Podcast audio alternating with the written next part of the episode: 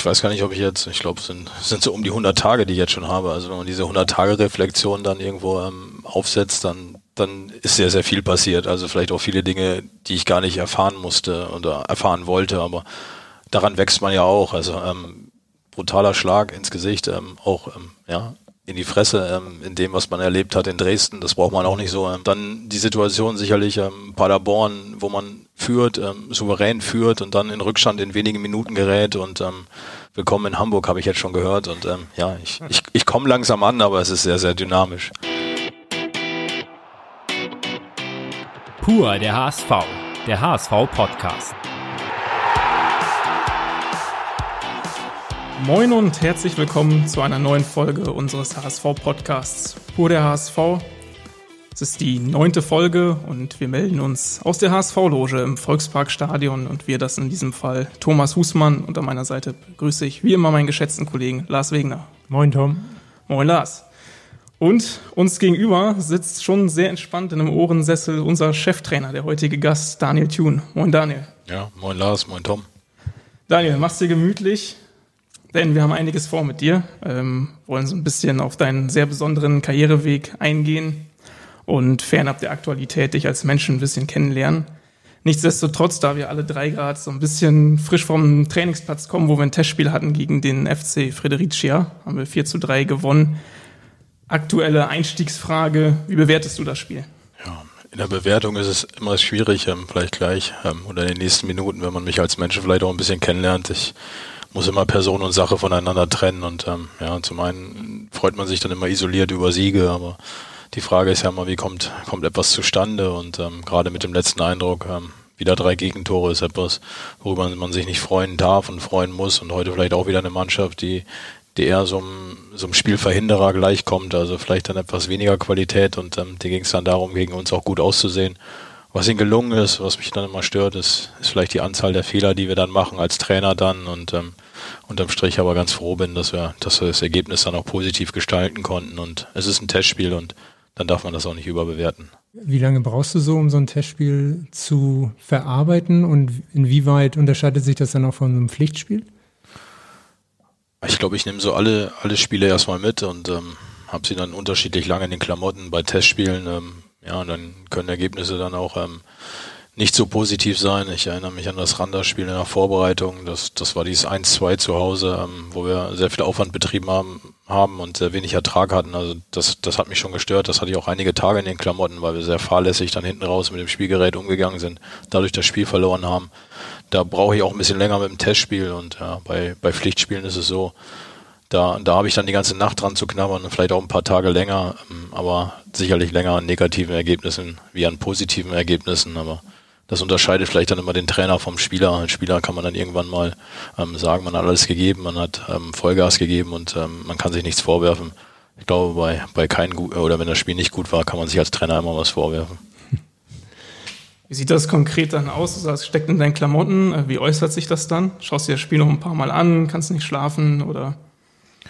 Ja, das ist ja meistens. Also ähm, schon dann, gerade bei Auswärtsspielen ist es häufig so, dass ich ähm, vielleicht einen Moment für mich erstmal brauche, ähm, hab dann mein Telefon, ruf kurz ähm, die Familie an, vielleicht ähm, beantworte ich die eine oder andere Nachricht, um einfach das Spiel ein bisschen wegzuschieben und dann ist es wieder präsent.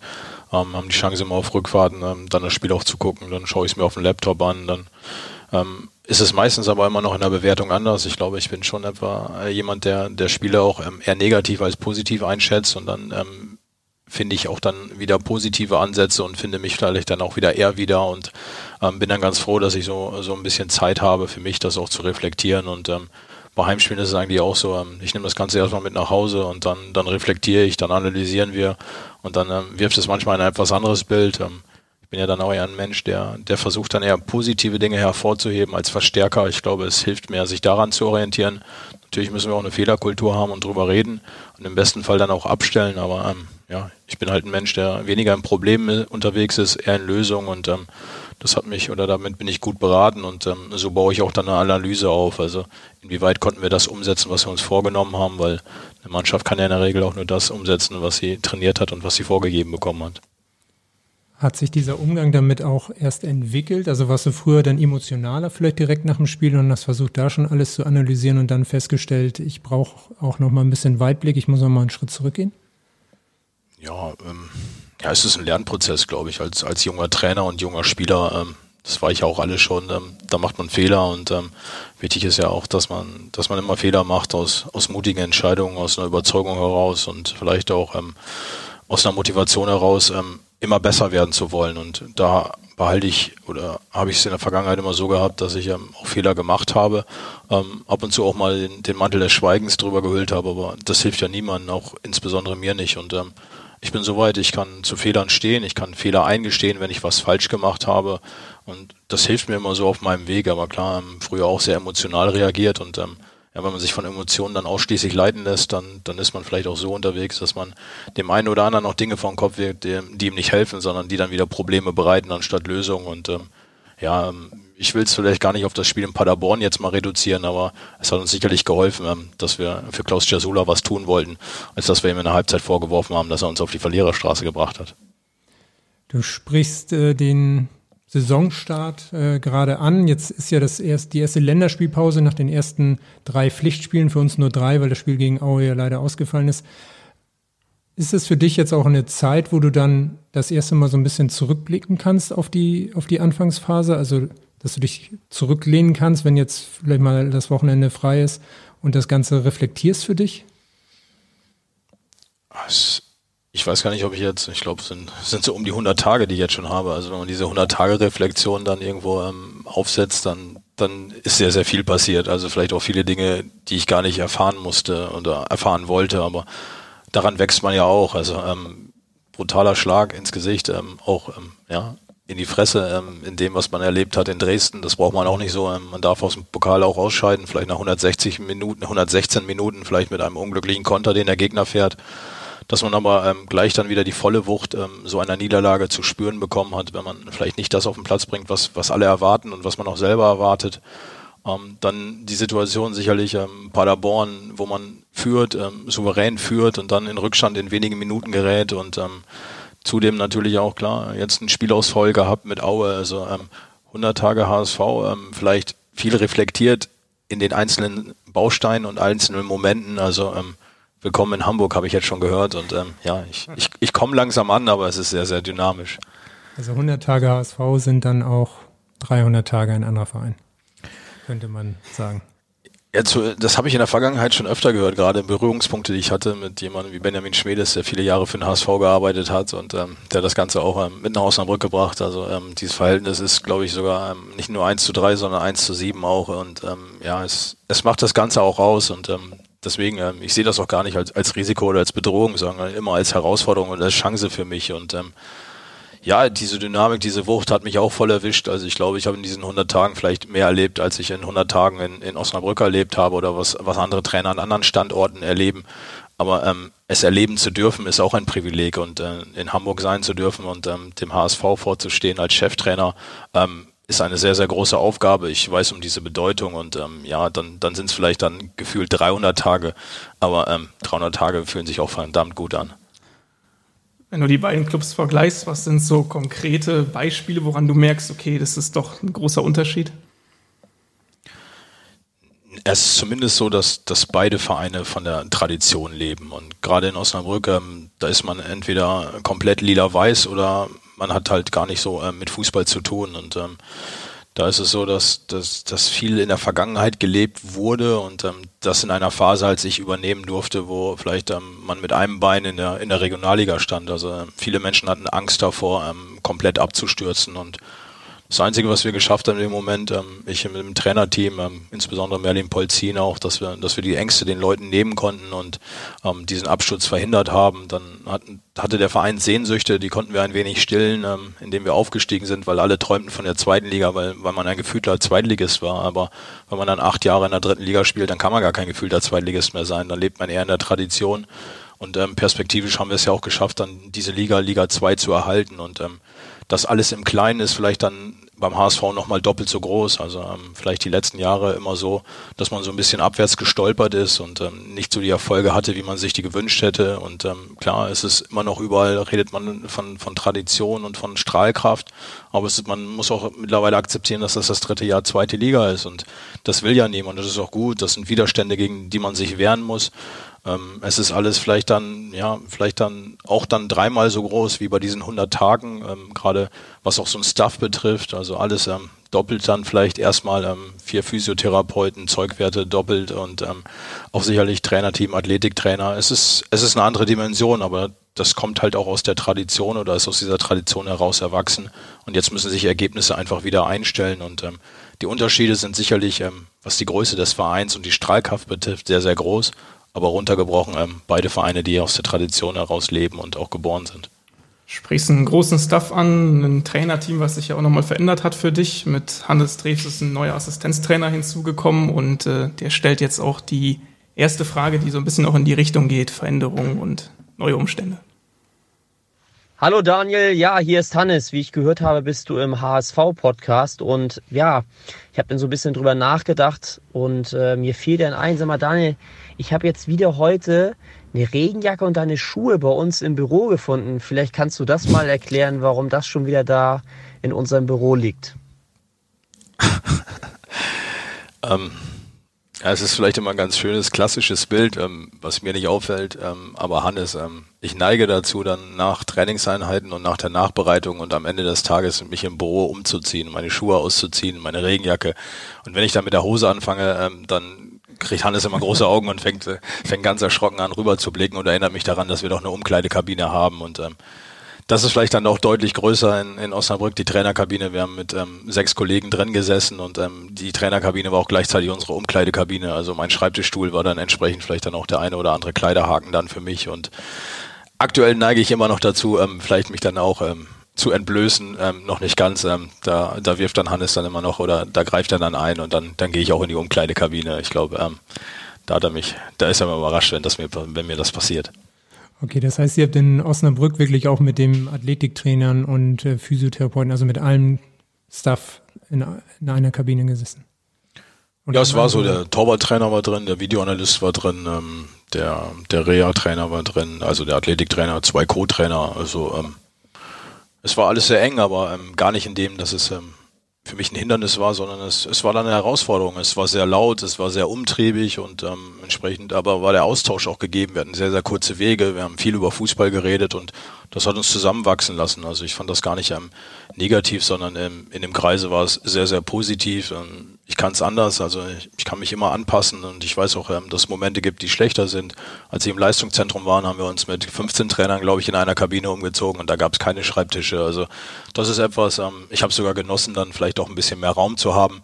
Aber im Verhältnis jetzt, wir sind mit drei Trainern in einer Kabine, ähm, haben dann vielleicht noch die Umkleidekabine, ist natürlich sehr professionell, aber ja, ist nicht so die Nähe, die man vielleicht sonst hat, wenn alle zusammensitzen in einem Raum. Aber es hört sich ja gut an, dass du auch das Gefühl hast, äh, jetzt in der Gruppe, in dem Trainerteam, äh, du kannst dich da entblößen sozusagen. Also nicht ganz, aber ähm, fühlt sich ja wie zu Hause an sozusagen. Ja, ich glaube, die Chance muss ja jeder haben, nicht nur ähm, vielleicht dann mit, mit der Kleidung zu entblößen, sondern auch vielleicht so ein bisschen am Seelenleben jemand teilhaben zu lassen. Und ähm, das habe ich wieder viele Jahre mit Merlin Polzin jetzt schon und ähm, mit Hannes auch. Hannes habe ich kennengelernt beim Fußballlehrerlehrgang, habe ihn ähm, schätzen gelernt aufgrund seiner Fachkompetenz, aber auch seiner, seiner Sozialkompetenz. Er ist ein sehr angenehmer Mensch um einen herum, er reflektiert aber auch Inhalte, die wir aufsetzen wollen. Und ähm, ja, wenn man dann auch vielleicht mal Momente hat im privaten Bereich, wo man sagt, okay, ähm, vielleicht gerade ein bisschen anstrengend das Ganze, dann teilen wir das auch und das tut auch gut, wenn man vielleicht dann so ein bisschen den einen oder anderen dran teilhaben lassen kann, als wenn man völlig isoliert ist. Wie müssen wir uns so ähm, den Alltag bei euch im Trainerbüro vorstellen? Wer sorgt für die Scherze? Wann beginnt die Diskussionskultur oder wie pflegt ihr die Diskussionskultur? Ja, ähm, Scherze, ich glaube, ähm, ja, es ist ein offener Umgang, aber ähm, wir sind halt früh morgens, sitzen wir halt dann auch schon zusammen. Ähm, wir haben das Ganze ein bisschen aufge, aufgegliedert und aufgeteilt. Jeder hat so seinen Verantwortungsbereich, also so die taktisch-inhaltlichen Trainingsformen ähm, liegen eher bei mir, die technischen bei Merlin. Hannes dann eher ähm, in der Spielnachbereitung, das Spielersatztraining, was ihm obliegt und auch die Gegnervorbereitung, also sprich ähm, das, was ich mit der mit der vermeintlichen Elf aufbauen möchte, ähm, das spiegelt er dann mit den Elf, die dagegen spielen. Also er ist dann eher, eher Gegner als als Partner und ähm, zwischendurch natürlich auch, klar. Ähm, dann gibt's mal den einen oder anderen lockeren Spruch. Ähm, das bleibt ja auch nicht aus. Das ist, glaube ich, überall so und dann ähm, auch gehört zu einem angenehmen Klima dazu. Wir haben Kai Rabe noch in unserem Team, der sitzt jetzt nicht in unserem Büro, weil so viel Platz ist dann doch nicht. Er sitzt bei den Analysten, kommt auch dann immer rein und ähm, ja, dann ist es vielleicht auch bei Kai Rabe so, dass man, dass man ihn auch erstmal verstehen muss, wenn er reinkommt. Also da gibt's dann auch nochmal ein Späßchen, wenn wir, wenn wir sein Schwäbisch dann nicht ähm, mit dem Hochdeutschen so, so analog zueinander bringen können. Ähm, das fällt uns manchmal sehr schwer, ihm dann auch und ähm, dann gibt's nochmal ein Lächeln und dann, dann passt das auch wieder. Also ähm, ich glaube, wir haben eine gute Balance aber ähm, in dem Augenblick, wo die Türen dann auch zu sind und wir am Schreibtisch sitzen, dann, dann beschäftigen wir uns schon mit Fußball und ähm, dann, dann muss es auch auf das einzahlen, was wir alle haben wollen. Und das ist letztendlich Erfolg und dafür muss man auch ein bisschen was tun. Du hast äh, Merlin Polzin schon eingeführt, mit dem arbeitest du jetzt schon mittlerweile seit sechs Jahren zusammen. Kannst du dich noch erinnern, wie euer erstes Zusammentreffen war? Also wie seid ihr zusammengekommen? Herr Merlin ist ähm, 2012 von Hamburg nach Osnabrück gegangen, wollte sein, sein oder strebte das Lehramtsstudium an, Sport und Deutsch war es dann und ähm, hat ja auch schon beim HSV früher gearbeitet, beim Hamburger Fußballverband und Merlin ist auch jemand, der der immer wachsen möchte, der interessiert ist an neuen Inhalten, an, an, an, an vielen Dingen, die ähm, ihm im Fußball weiterbringen können und vielleicht auch, ähm, wenn man gerade selber nicht so eine fußballerische Vita hatte, auch gern dann Leute trifft, die ähm, schon ein bisschen mehr gesehen haben und ähm, da kam eines Tages dann auch beim VfL Osnabrück ähm, vorbei, hat dann versucht, ein bisschen Anschluss zu finden, hat dann ähm, mir angeboten, er könnte mal eine, eine Spielanalyse durchführen. Ich war damals U17-Trainer und da haben wir ähm, in der U17-Bundesliga noch nicht das, das Scouting-Feed so gehabt, wie es jetzt aktuell möglich ist. Und ja, er hat gesagt, er sitzt am Wochenende wieder im Zug nach Hamburg und er könnte sich HSV U17 angucken und Pauli U17 und könnte mir ja mal so eine Gegneranalyse vorstellen. Und diese Gegneranalyse war sehr umfangreich, sie war inhaltlich ähm, wirklich aus meiner Sicht sehr, sehr, sehr gut und ja, haben uns häufiger dann mal ausgetauscht über Fußball und ähm, dann, dann wurde im nächsten Jahr die Trainerposition, die Co-Trainerposition frei und ähm, er war ja auch ein paar Tage jünger. Wir sind ähm, fußballerisch sicherlich ähm, sehr, sehr viel auf Augenhöhe, altersmäßig nicht. Das, das trennt uns so ein bisschen. Ähm, wir sind auch, ähm, glaube ich, ein richtig gutes Team. Ähm, vielleicht aber nicht außerhalb des Fußballplatzes. Das macht es dann so besonders. Und ähm, das hat mir natürlich geholfen, mit vielen jungen Menschen zusammenzuarbeiten, wenn noch ein, ein junger Partner an meiner Seite ist. Und ähm, das ist sehr gewachsen und ähm, vielleicht ist es jetzt doch mehr als nur ein, ähm, ein kollegiales Verhältnis. Ähm, ich glaube, ich kann mich auf 100 Prozent auf ihn verlassen und ähm, dann darf man das sicherlich auch schon als Freundschaft bezeichnen. Trennst du privat und beruflich, wenn du jetzt sagst, ähm, er ist ein sehr also ein sehr, sehr guter Assistenz oder ein Trainer im Trainerteam, ein sehr guter Teil, aber ähm, vielleicht nicht privat? Ja, ich glaube aber, das hängt unmittelbar da zusammen, dass wir, dass wir wirklich, glaube ich, 15, 16 Jahre auseinander liegen und ähm, jeder da auch noch ähm, neben dem Fußball und der nimmt sehr, sehr viel Platz bei uns ein, ähm, vielleicht auch nochmal eine Privatsphäre haben ähm, über den, den Fußballkreis hinaus. Er hat eine Partnerin und ähm, was mir sehr wichtig ist, ich habe eine Partnerin, ich habe eine Frau und ich habe zwei Kinder und ähm, neben Fußball ist das meine absolute Quality Time. Es ist das, was ich, ähm, woraus ich meine Energie ziehe und was mir sehr, sehr wichtig ist. Und ähm, natürlich auch wichtiger als der Fußball, das steht außer Frage, aber es ist meine Balance dazu. Und deswegen gibt es außerhalb des Fußballkreises für mich auch ähm, gar nicht so die Privatsphäre. Und das, das hängt gar nicht damit zusammen, dass ich die Menschen nicht mag, die um mich herum sind. Aber ähm, ich brauche halt, um glücklich zu sein, dann vielleicht auch ein paar anderen Menschen. Und ähm, das sind in erster Linie wirklich die, die, ähm, die in meiner Linie dann auch ähm, jeden Tag an meiner Seite stehen. Und ähm, deswegen, ähm, da ist es, glaube ich, darauf gar nicht bezogen, dass wir uns privat nicht verstehen, sondern dass wir einfach die wenige Zeit, die kostbare Zeit, die außerhalb des Fußballs liegt, vielleicht dann anderweitig nutzen. Das heißt, auch Altersunterschied ist für dich jetzt eigentlich auch nicht das vorrangige, ähm, was, was irgendwie zum Problem führen könnte. Nein, jetzt gar nicht. Bei ihm grundsätzlich, meine Ja, ich, ich, im Alter vielleicht jetzt schon etwas reifer mit 46, aber irgendwie bin ich trotzdem äh, Kind geblieben, behaupte ich immer. Also mit den Jungs im Leistungszentrum, mit den ähm, auf Augenrede, Augen, Augenhöhe zu reden, war vielleicht nicht immer ganz einfach, aber ich versuche mich da auch anzupassen. Ähm, bin vielleicht jetzt nicht ähm, ähm, in den sozialen Medien unterwegs. Ich habe kein Instagram, kein Facebook und ähm, auch was da sonst alles noch gibt. Aber ich habe einen Sohn, ähm, der mir natürlich auch manchmal Dinge zeigt und mir auch ähm, Dinge aufzeigt bei Instagram hier und dann schaue ich auch mal und dann finde ich Dinge auch witzig und dann, dann passt es auch und ähm, durch ihn erlebe ich vielleicht dann auch noch ein bisschen mehr Jugend und ähm, mit dem sitze ich auch noch oder vor ein paar Jahren saß ich noch mit ihm vor der Playstation an der Konsole. Jetzt, wo er mich schlägt, habe ich keine Lust mehr zu spielen. Das kommt auch zusammen.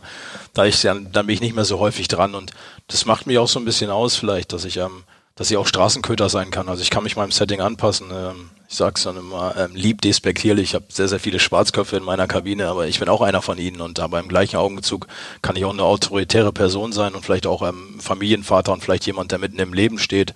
Und das tut mir ganz gut. Und ähm, diese 16 Jahre, die spielen keine Rolle. Ähm, wenn ich jetzt diese 16 Jahre noch hätte, dann würde ich wahrscheinlich noch auf dem Fußballplatz stehen. Das ist auch völlig klar, weil ich diesen Sport so sehr geliebt habe, dass ich gar nicht auf die andere Seite wollte. Jetzt ist die zweitschönste Sache, die ich habe, das ist Trainer sein zu dürfen. Und ähm, da bin ich eigentlich, glaube ich, noch gefangen ähm, in, in dem, dass ich ähm, immer Kind sein möchte. Jetzt haben wir lange über Merlin Polzin gesprochen und äh, er hat auch eine Frage für dich, wie du dir wahrscheinlich vorstellen kannst. Hi Daniel, hier ist dein Co-Trainer Merlin. Ich wünsche dir viel Spaß beim HSV-Podcast. In den vergangenen sechs Jahren konnten wir sehr viele intensive Momente und schöne Erlebnisse miteinander teilen. Aber dieser eine Moment bei der BDFL-Fortbildung in Bochum, der ist mir noch sehr gut in Erinnerung geblieben. Wie geht's dir damit? Also BDFL ist der Bund der deutschen Fußballlehrer und ja, da gab es anscheinend ja, eine erinnerungswürdige Lehrprobe oder was es war. Ja, mit Merlin hatte ich ähm, viele intensive Momente. Die schönsten natürlich die erfolgreichen. Wir haben, sind ein paar Mal aufgestiegen, wir sind zusammen Meister geworden. Also intensiv waren viele Momente. Ähm, auch mal ganz anders. Ich habe mal mit ihm zusammen Klavier getragen, also das war auch etwas, was sehr intensiv war und sehr schwer war. Seins das, oder deins? Na, ich habe eines privat gekauft ähm, und ähm, hab's dann abgeholt mit einem Bulli aus dem Leistungszentrum und ähm, da ich Merlin im Bulli hatte, hatte ich ihn dann dazu genötigt, dass er mit anpackt und ähm, das hat er dann getan. Da hatte ich noch einen jungen Mann an meiner Seite, der viel Kraft hatte. Also das war auch ein intensiver Moment. Das glaube ich. Der, Weil du selbst Klavier spielst, oder? Nee, ich habe das Klavier günstig ähm, schießen können und habe es meiner Frau einfach geschenkt. Aber es, es, gab auch einen Grund, weil es so günstig war. Es war total verstimmt, also man konnte mit dem nichts mehr anfangen. Und irgendwann war, war es dann wirklich nur noch ein Dekoartikel in unserem Haus. Und dann habe ich es dann wieder irgendwann rausgeschleppt und auch verschenkt oder verkauft für, für ganz, ganz wenig Geld. Also ich glaube, es war eher ein Verschenken. Also ich bin kein Klavierspieler. Ähm, höre gerne dann das ein oder andere Stück dann mal, aber ähm, dran setzen und spielen ähm, bin dann doch eher sehr unmusikalisch. Ja, was aber die BDFL-Fortbildung betrifft, das war vielleicht dann ähm, emotional so der intensivste Moment. Ich ähm, habe nie einen Hehl daraus gemacht, dass es ähm, immer für mich auch ähm, auch in einem höheren Alter immer eine Herausforderung war, auch vor, vor Gruppen zu sprechen, vor, vor Gruppen sich zu artikulieren, aber vielmehr, weil ich es immer allen recht machen wollte. Und irgendwann habe ich für mich festgestellt, ja, geht doch gar nicht darum, es allen recht zu machen, sondern bleib doch einfach du selbst. Und ähm, das hat mir geholfen durch diesen Fußballlehrerlehrgang, weil man da vielen Leuten, die die Ahnung vom Fußball haben, die auch, glaube ich, alle wissen, wie es funktioniert, ähm, wenn man denen was erklären will. Und ähm, ich glaube, dann habe ich sie immer auf dieser emotionalen Ebene mitnehmen können, dass ich ähm, vielleicht nicht immer alles richtig mache als Fußballtrainer, aber alles dafür tue, dass man erfolgreich ist. Und ja, ähm, ich bin durch diesen Lehrgang eigentlich ähm, ganz positiv durchgegangen und das blieb Frank Wormuth wohl in Erinnerung, dass ich auch ähm, ganz gut bin, vor einer Gruppe stehen zu können. Und dann ähm, kam die Anfrage, ob ich bei der BDFL-Fortbildung in Bochum ähm, vielleicht eine Lehrprobe ab, ähm, abliefern kann oder ähm, dann auch ähm, durchführen kann, demonstrieren kann.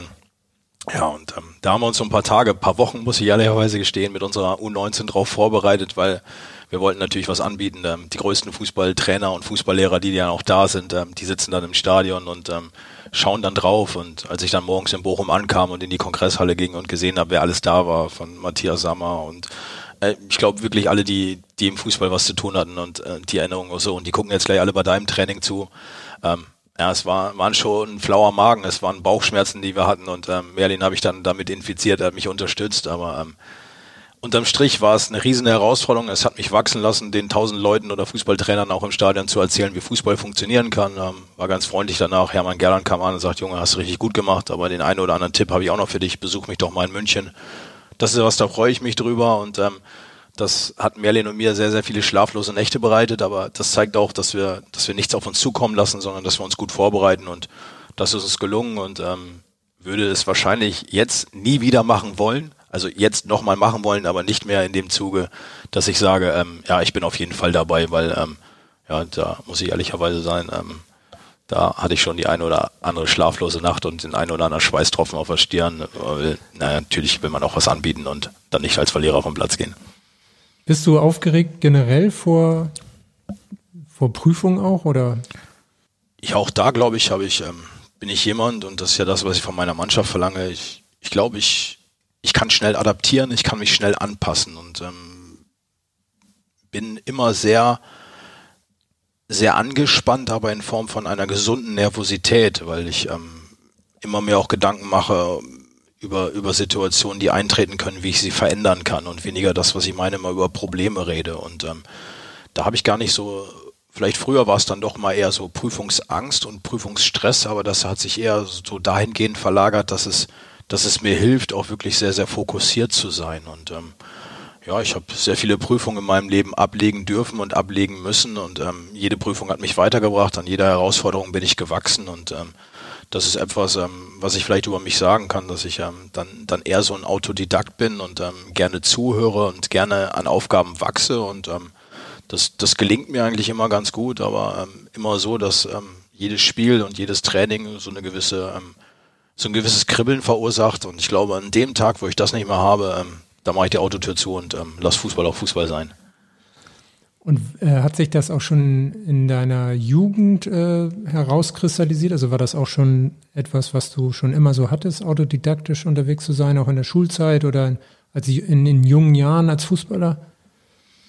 Ich glaube, ich gehörte immer noch als Fußballer auch zu denen, ähm, heutzutage sagt man retardiert, ähm, spät entwickelt war ich. Ähm, ich war dann vielleicht nicht so weit wie alle anderen in meinem Umfeld. Also irgendwann, als, als der Bart dann bei mir auch ähm, zum Vorschein kam. Da war ich aber, glaube ich, schon 17 oder 18 Jahre alt. Also, ähm, das, das war sehr, sehr spät. Da hätte ich vieles noch, äh, diesen Pflaumen mit einem trockenen Handtuch abrubbeln können. Und ähm, so war es in vielen Bereichen. Ich bin sehr, sehr spät gewachsen und entsprechend auch immer in einem Setting unterwegs, wo ich ähm, vielleicht eher als Spätentwickler ähm, mich durchsetzen musste. Und das ist mir komischerweise dann auch sehr, sehr häufig gelungen. Und ähm, gerade ähm, wenn man so auf meine Vita schaut, ich habe nie ein Leistungszentrum gesehen. Ich habe in einer mit 18 Jahren in der Kreisklasse noch am Tor gestanden, weil sie keinen anderen hatten. Ich habe danach ähm, in der Bezirksklasse gespielt und irgendwann habe ich es doch nochmal geschafft, ähm, 130 Bundesligaspiele auf dem Zweitligaspiele auf den Platz zu bringen und ähm, durfte auch mal dran riechen ähm, an dem einen oder anderen Holzschreibtisch bei, bei einem Funktionär in der ersten Bundesliga. Und das zeigt ja, dass man sich überhaupt gar keine Grenzen setzen sollte. Und ähm, das ist etwas, was ich immer mitgenommen habe, dass ich versucht habe, da wo ich bin, maximal zu sein. Und ähm, da war es völlig egal, ob ich ähm, bei meinem Heimatverein Post SV in der Kreisklasse in der B-Jugend auf dem Platz gestanden habe und auf rotem Schotter oder ähm, schwarzer Schotter war es da, mhm. ob ich auf dem Fußball spielen musste oder jetzt so privilegiert bin und ähm, die besten Rasenplätze vielleicht habe wie beim Hamburger SV. Ähm, ich glaube, man sollte nie vergessen, wo man herkommt, weil man da auch schnell wieder sein kann. Aber ähm, ich würde mich nie grämen, wenn ich mal irgendwann wieder da bin. Und ähm, das hilft mir. Und deswegen glaube ich immer, dass ich, dass ich da auch wachse. Ich bin sehr, sehr spät erst ähm, in die Universität habe ich mich eingeschrieben. Ich habe sehr, sehr spät erst meinen Bachelor gemacht, aber immer in dem, dass ich, dass ich es gemacht habe. Und wenn ich was anfange, dann bringe ich es im besten Fall zu Ende. Und ähm, das, das, das gelingt mir, glaube ich, am Zeit meines Lebens ganz gut. Wenn wir nochmal ein paar Jahre zurückgehen, jetzt waren wir gerade so ein bisschen bei den Anfängen im, im, Fußball, so als Jugendlicher, Übergang zu den Profis. Wie bist du denn, wir haben eben schon diese große Leidenschaft gehört, die du für den Fußball hast. Wie kannst du deine erste Erinnerung nochmal Revue passieren lassen? Also wie bist du zum Fußball gekommen? Ja, war, war gar nicht so schwer. Ähm, da, wo ich aufgewachsen bin, ähm, das Mehrfamilienhaus ähm, war direkt gegenüber von einem Sportplatz. Also ähm, da gab es wenig links und rechts, also auch wenig ähm, wenig Sportarten drumherum. Also jeder hat ja ähm, dann vielleicht auch in den, in den späten 70er oder 80ern ausschließlich Fußball gespielt. Und ähm, da bin ich dann irgendwann rübergegangen ähm, auf den Sportplatz und habe dann einfach mal mittrainiert. Und dann war es auch schon so, es, es gab keine Minikicker, es gab keine F-Jugend, das ging gleich mit einer E-Jugend los. Aber da war ich wieder der Kleinste und ähm, musste mich dann immer wieder wehren. Und ähm, man gab auch Momente, wo es mir keinen Spaß gemacht hat. Und es war nicht immer so, dass ich mich dann entfalten durfte und auch entfalten konnte, sondern ähm, ich habe auch mal den einen oder anderen Schritt hab, bin ich zurückgegangen, weil einfach vielleicht dann in der Erkenntnis, dass ich, dass ich dem nicht gewachsen bin. Aber auch heute sage ich, ähm, vielleicht bin ich auch immer nur Schritte gegangen, um äh, zurückgegangen, um Anlauf zu nehmen. Und ähm, da musste ich mich durchsetzen und da war mein erster HSV-Berührungspunkt. Ähm, der Sohn vom Platz war großer HSV-Fan und er hatte eine Reihe Fußballtrikots und dann hat er seine ersten Trikots dann auch verkauft und ähm, an, an, an junge Spieler auf dem Platz und ähm, da habe ich dann mein erstes Fußballtrikot erwerben dürfen und dann war es das blaue HSV-Trikot damals mit den, mit den drei Buchstaben drauf. Also ich habe dann meine ersten Berührungspunkte gehabt ähm, da auf dem Sportplatz und ähm, ja, wenn, wenn Fußball oder wenn ich Freizeit hatte, bin ich halt auf dem Platz gewesen, unabhängig davon, welche Jugendmannschaft trainiert hat, ähm, überall mal gefragt, ob ich mitspielen darf und so ging es eigentlich ähm, die komplette Jugend über und irgendwann war ich dann 17 Jahre im, im kleinen Kreisligaverein und dann habe ich ähm, erst die Jugendmannschaften selber trainiert. Dann habe ich in der B-Jugend ähm, um 17 Uhr trainiert und in der A-Jugend um 18.30 Uhr. Und wenn um 19.30 Uhr noch die zweite Herren kam, dann habe ich mich auch nochmal auf den Platz gestellt und habe gar nicht gemerkt, dass ich ähm, in diesem Setting halt auch sehr, sehr schnell gewachsen bin und ähm, war dann 100 Prozent Fußball. Und oh, wenn ich schon mal da war, ähm, dann habe ich Gas gegeben und das ist dann dem einen oder anderen auch aufgefallen. Gibt es das Trikot eigentlich noch von damals? Nee, leider nicht. Also ich, wenn ich, das ist ja auch, ähm, wenn ich mir irgendwann hätte erträumen lassen, dass ich ähm, dann doch im Stadion sitze in einem Podcast und ja auf diese drei Buchstaben dann schaue ins Stadion, ähm, dann hätte ich sicherlich behalten, um jedem zu zeigen, dass ich ähm, da angekommen bin. Aber ähm, das ist ja etwas, ähm, was ich sage. Ich, ich habe ja nie eine Grenze mir gesetzt und ähm, vielleicht hätte ich ähm, früher erst sammeln sollen, aber ähm, ja, es ist leider nicht mehr da. Aber wenn ich hier dann über den Flur gehe und das eine oder andere alte Trikot noch sehe, dann, dann werde ich an meine Kindheit erinnert und ähm, ja, schöne Erinnerung. Würdest du rückblickend sagen, wie sehr hat dich Kindheit, Jugend, dieses immer durchbeißen, nicht zurückschrecken, Anlauf nehmen, nochmal versuchen, geprägt bis heute? Zu dem gemacht, der du bist? Ja, ich glaube schon. Ähm, das, was ich ja gesagt habe, es war ja jetzt nicht immer so ähm, so geradlinig, ähm, dass es, dass es, dass es progressiv anstieg, sondern es war einfach so, das war brutal Strom, äh, stromlinienförmig. Äh, ist ja nicht immer so, dass ich irgendwo war und dann war ich erfolgreich und dann hatte ich die nächste Stufe, sondern ähm, ich bin auch die eine oder andere Stufe runtergefallen und ähm, irgendwann ja mit, mit Mitte 20 dann angekommen im Profifußball und dann auch mal irgendwo ähm, den Fokus verloren. Also das hat mich dann immer nicht nur ausgezeichnet, dass ich maximal bin, sondern auch ähm, vielleicht maximal falsche Entscheidungen getroffen habe. Also ähm, wenn man in, seiner Heimatstadt dann gefeiert wird als Fußballer und ähm, als Erster im Stadion aus dem Tunnel geht, ähm, dann denkt man vielleicht auch an andere Dinge als an Fußball. Und ähm, da bin ich dann wieder so ein bisschen runtergefallen und das habe ich gemerkt in meinem Leben, dass mir viele Menschen ähm, auf dem Weg nach oben, nach unten wieder entgegenkommen und die habe ich vielleicht so ein bisschen verloren und der liebe Gott hat mir dann nochmal eine zweite Chance gegeben als Fußballtrainer und ja, wenn ich das dann alles sehe, ähm, dann, dann muss ich auch ähm, ordentlich mal Tiefschläge hinnehmen und ähm, war bei meiner Lage vielleicht dann auch mich, ähm, auch wenn es ein bisschen länger gedauert hat, ähm, zu schütteln, ob es meine Bildungswege waren, jetzt ähm, rein schulisch gesehen oder auch dann ähm, über, über die Ausbildung zum Fußballlehrer. War ja auch nicht so, dass ich äh, gekommen bin und sie gesagt haben, hurra, hier bist du, ähm, wir schenken dir die Urkunde, sondern ich musste dann auch ähm, im zweiten oder beziehungsweise bei der dritten Eignungsprüfung bin ich erst zugelassen worden. Und dann habe ich aber immer gezeigt oder auch ähm, den Eindruck, vielleicht zumindest habe ich ihn bekommen, dass ich, dass ich eine Gruppe bereichern kann, dass ich ähm, da, wo ich bin, vielleicht auch gar nicht so vieles falsch mache und ähm, deswegen bin ich, bin ich vielleicht auch heute hier und ähm, das zeigt vielleicht für meinen Weg, dass ich, dass ich häufiger doch da mal hinfalle, ähm, siehe Dresden und siehe auch ähm, zwei, drei Paderborn und das ist das, was ich sage. Wir werden häufiger noch stolpern, ich werde häufiger noch stolpern, aber ich werde mich niemals von meinem Weg abbringen lassen, weil das habe ich auch in der Vergangenheit schon häufiger gesagt. Ähm, wenn man auf mein Leben guckt, dann ist es vielleicht richtig, dass man sich von niemandem sagen lassen darf, dass man etwas nicht kann. Und hast du immer daran geglaubt, dass du Fußballer auch wirst damals? War das oder war das war das ein Traum oder war das ein, auch wirklich ein konkretes Ziel, wenn du erst so spät auch äh, dann in, im Leistungszentrum, also warst ja nicht im Leistungszentrum, dann zum Profi geworden bist? Ja, dieses Ziel, diesen Traum hat ja jedes Kind, wenn er auf dem Fußballplatz steht. Und das ist ja das, ähm, habe ich auch schon häufiger gesagt. Ähm, ich war dann auch mit meinem HSV-Trikot häufiger mal Horst Robesch ähm, und habe dann viele Tore geschossen. Und dann kam der nächste Schritt. Aber an diesen Standorten, wo der nächste Schritt kam, muss ich auch immer feststellen, dass, dass es halt, ähm, dass ich vielleicht nicht der Beste bin und ähm, der, der, der vielleicht auch ähm, maximal abliefern kann in dem Augenblick. Und dann verliert man wieder den Fokus. Dann sage ich, okay, ähm, dann will man vielleicht doch nicht Leistungsspiele, äh, Profi, äh, Leistungs Fußballer werden und auch nicht mehr Profi werden. Dann fällt man so ein bisschen runter, wenn man dann als ähm, kreisiger Fußballer in eine Auswahl kommt. In der Auswahl sind dann aber nur alle vom großen Vorfeld Osnabrück. So war es zu meiner Zeit, aber ich war keiner von ihnen und ähm, da waren die auch alle deutlich besser und dann geht man wieder einen Schritt zurück und dann taucht man doch mal irgendwann wieder da auf und ähm, nach meinem ersten Profijahr ähm, 18 Einsätze in der dritten Liga, davon ähm, glaube ich 15 Mal von der Bank kommt, dreimal von Beginn an. Und das war glaube ich nur der Grund, weil sich der Stürmer mal aufwärmen verletzt hat. Also ich habe nie so wirklich überzeugen oder wusste nicht zu überzeugen. Und dann war es die Chance, ich hätte wieder einen Schritt zurückgehen können. Oder dann kommt vielleicht auch meiner um die Ecke und hat einen guten Ratschlag oder tritt einem vielleicht nochmal in den Hintern. Und ähm, ja, dann, dann zündet man nochmal und dann hat man wieder diesen Traum. Und dann hat man einen Traum, Fußballprofi zu werden. Und dann ist man auf einmal auf diesem Platz. Und dann ist man, ja, dann vielleicht auch, wenn man gerade schon mal da ist, dann darf man auch ein bisschen mehr tun.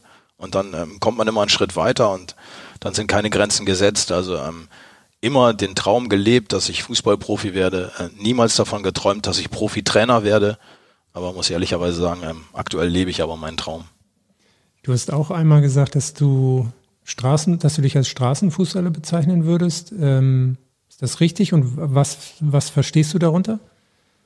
Ich glaube, ähm, eigentlich ist es ja ein Kompliment und jeder würde ja gerne über sich hören, dass er Straßenfußballer ist. Aber ich glaube, ähm, gerade die Jungs, die, ähm, ja, wäre jetzt vielleicht auch ähm, vermessen, die auf der Straße aufgewachsen sind, ähm, das auch gar nicht, sondern vielleicht die aus, aus vielleicht ähm, einem gesettelten ähm, Leben, Leben kommt, vielleicht auch die ähm, vielleicht nicht so sozial stark waren, die sind halt auch die, die vielleicht auch immer auf Deutschlands Fußballplätzen vielleicht dann eher den, den Betonboden gesehen haben und nicht den grünen Rasenplatz. Und ähm, das hilft auch vielleicht manchmal. Vielleicht ist es dann immer zu, zu weich gewaschen, wenn man durch die Leistungszentren dieser Welt geht und dann in, in jegliche Schablonen reinpasst, weil das tun ja die Jungs nicht, die dann vielleicht draußen unterwegs sind und ähm, da ist es ja dann wirklich immer so, dass man so lange Fußball gespielt hat, bis dann irgendwann ähm, einer keine Lust mehr hatte oder der Ball kaputt war oder es, es war dann doch irgendwann dunkel und die Laternen gingen an, weil einige nach Hause mussten oder zumindest der mit dem Ball.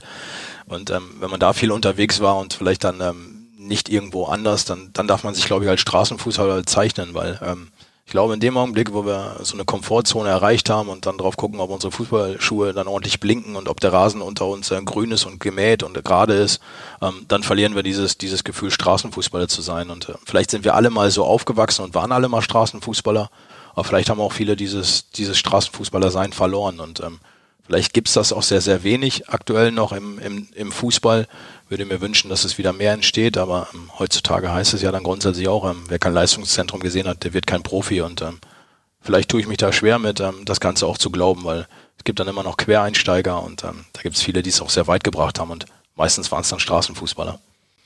Hilft es dir heute manchmal, dass du so eine Geschichte auch erzählen kannst? Oder gibst du sowas dann mal weiter oder ist es eher auch weit weg für die jungen Spieler heute? Ja, nicht, ich glaube, wir dürfen nie den Fehler machen, dass wir zu weit in meiner Vergangenheit leben, weil ähm, das, das habe ich auch für mich ähm, so ein bisschen mal mitgenommen, ähm, immer, dass ich mich auch mit Trainern austausche, mit Trainern, ähm, gar nicht mit großen Trainern, also namentlich großen Trainern, sondern mit Menschen, die viel gesehen haben. Und ähm, da nimmt man auch immer gern was aus Gesprächen mit. Und ähm, mir hat mal ein Trainer gesagt, dass ein Spieler, der nur über die Vergangenheit redet, kein Spieler für die Zukunft ist. Und ähm, das habe ich mitgenommen, das habe ich mal so ein bisschen für mich reflektiert und meistens ist es ja so. Und ich glaube einfach, dass die aktuellen oder die heutigen, die Fußballer, die wollen ja nichts von früher hören, weil immer heißt es ja, früher war alles besser und genauso wenig will ich auf das nicht hören, wenn ein, ein, ein älterer Spieler sagt, früher musste ich als junger Spieler das und das machen. Vielleicht war es extremer, dass, dass man mehr machen musste, aber ich finde einfach auch, dass sehr, sehr viele junge Spieler auch jetzt schon Verantwortung übernehmen können und nicht immer alles machen müssen, was ältere Spieler gesagt haben. Und deswegen bin ich weniger jemand, der in der Vergangenheit unterwegs ist. Ähm, natürlich ähm, tut es mir auch immer mal gut, äh, wenn ich wenn ich dann mal erzählen darf, dass ich selber aktiv war und wenn ich dann nochmal darauf verweisen darf, ähm, dass ich mit Marco Reus und Kevin Großkreuz zusammengespielt habe, das erinnert die jungen Spieler daran, dass unser, ihr Trainer vielleicht doch noch nicht so alt ist oder dass er wirklich mal gespielt hat. Aber ähm, das bringt mich nicht weiter. Ich glaube, es macht viel mehr Sinn, dass man so eine, so eine Toleranz hat und ähm, dass man vielleicht über, über eher Dinge, die man in der Vergangenheit falsch gemacht hat, vielleicht jetzt anders draufschaut und ähm, sie dann vielleicht auch anders bewertet. Aber ich bin jemand, der ist im Hier und Jetzt, der ist in der Gegenwart und ähm, wenn ich allen erzähle, wie toll das war gestern und ähm, was ich vorgestern gemacht habe, dann wird es niemals darauf einzahlen, was, was morgen vor uns liegt. Wir haben jetzt viel gehört, dass Fußball im Grunde immer dein Nummer eins war. Wir haben jetzt aber eine Frage von einem Weltmeister in einer anderen Sportart, dass es vielleicht auch in eine andere Richtung hätte gehen können. Hallo Daniel, hier ist Heuer Glandorf. Erstmal äh, herzlichen Glückwunsch zum erfolgreichen Saisonstart. Und wie ich gehört habe, bist du heute beim HSV-Podcast. Deswegen habe ich eine Frage. Du hast ja früher beim Post SV Osnabrück im Handballtor gestanden. Warum bist du nicht dabei geblieben, sondern zum Fußball gewechselt? Und könntest du dir vorstellen, dass du im Handball auch so eine erfolgreiche Karriere gestartet hättest? Das würde mich jetzt interessieren. Ähm, und ja, ich hoffe, wir sehen uns bald mal wieder wünsche dir weiterhin viel Erfolg und schöne Grüße aus dem hohen Norden. Ja, Holger Glanhoff. Ja, cool. Bei Flensburg-Handewitt äh, auch in der Geschäftsstelle aktiv. Ja, vielleicht ein bisschen Hintergrund ist, ähm, ich bin mit Holgers älterem Bruder Thomas Glandorf zusammen zur Schule gegangen. Wir waren in einer Klasse und ähm, ja, die Familie Glandorf war in Osnabrück und drumherum schon ein Begriff, was, was Handball betrifft. Und ähm, ja, wenn ich mal ein bisschen Langeweile hatte, dann habe ich mir auch mal ein bisschen was anderes angeschaut und dann bin ich mal mit zum Handball gegangen. Und äh, wie jeder Fußballer ja glaubt, dass er auch ähm, Feldspieler, dass er auch ein guter Torwart sein kann, habe ich diese Nische so ein bisschen für mich gesucht. Sie hatten keinen Torhüter und ich wollte dann zeigen, dass ich vielleicht ein guter Torwart bin. Ähm, so wie heute alle Torhüter glauben, sie wären ja auch gute Stürmer. Da sagt ja auch keiner, er ist ein guter Rechtsverteidiger. Also es ist dieses, wir können ja alle so ein bisschen halten und es hat mir auch sehr viel Spaß gemacht und ähm, wir waren auch recht erfolgreich und ähm, ich habe es glaube ich auch nicht so verkehrt gemacht.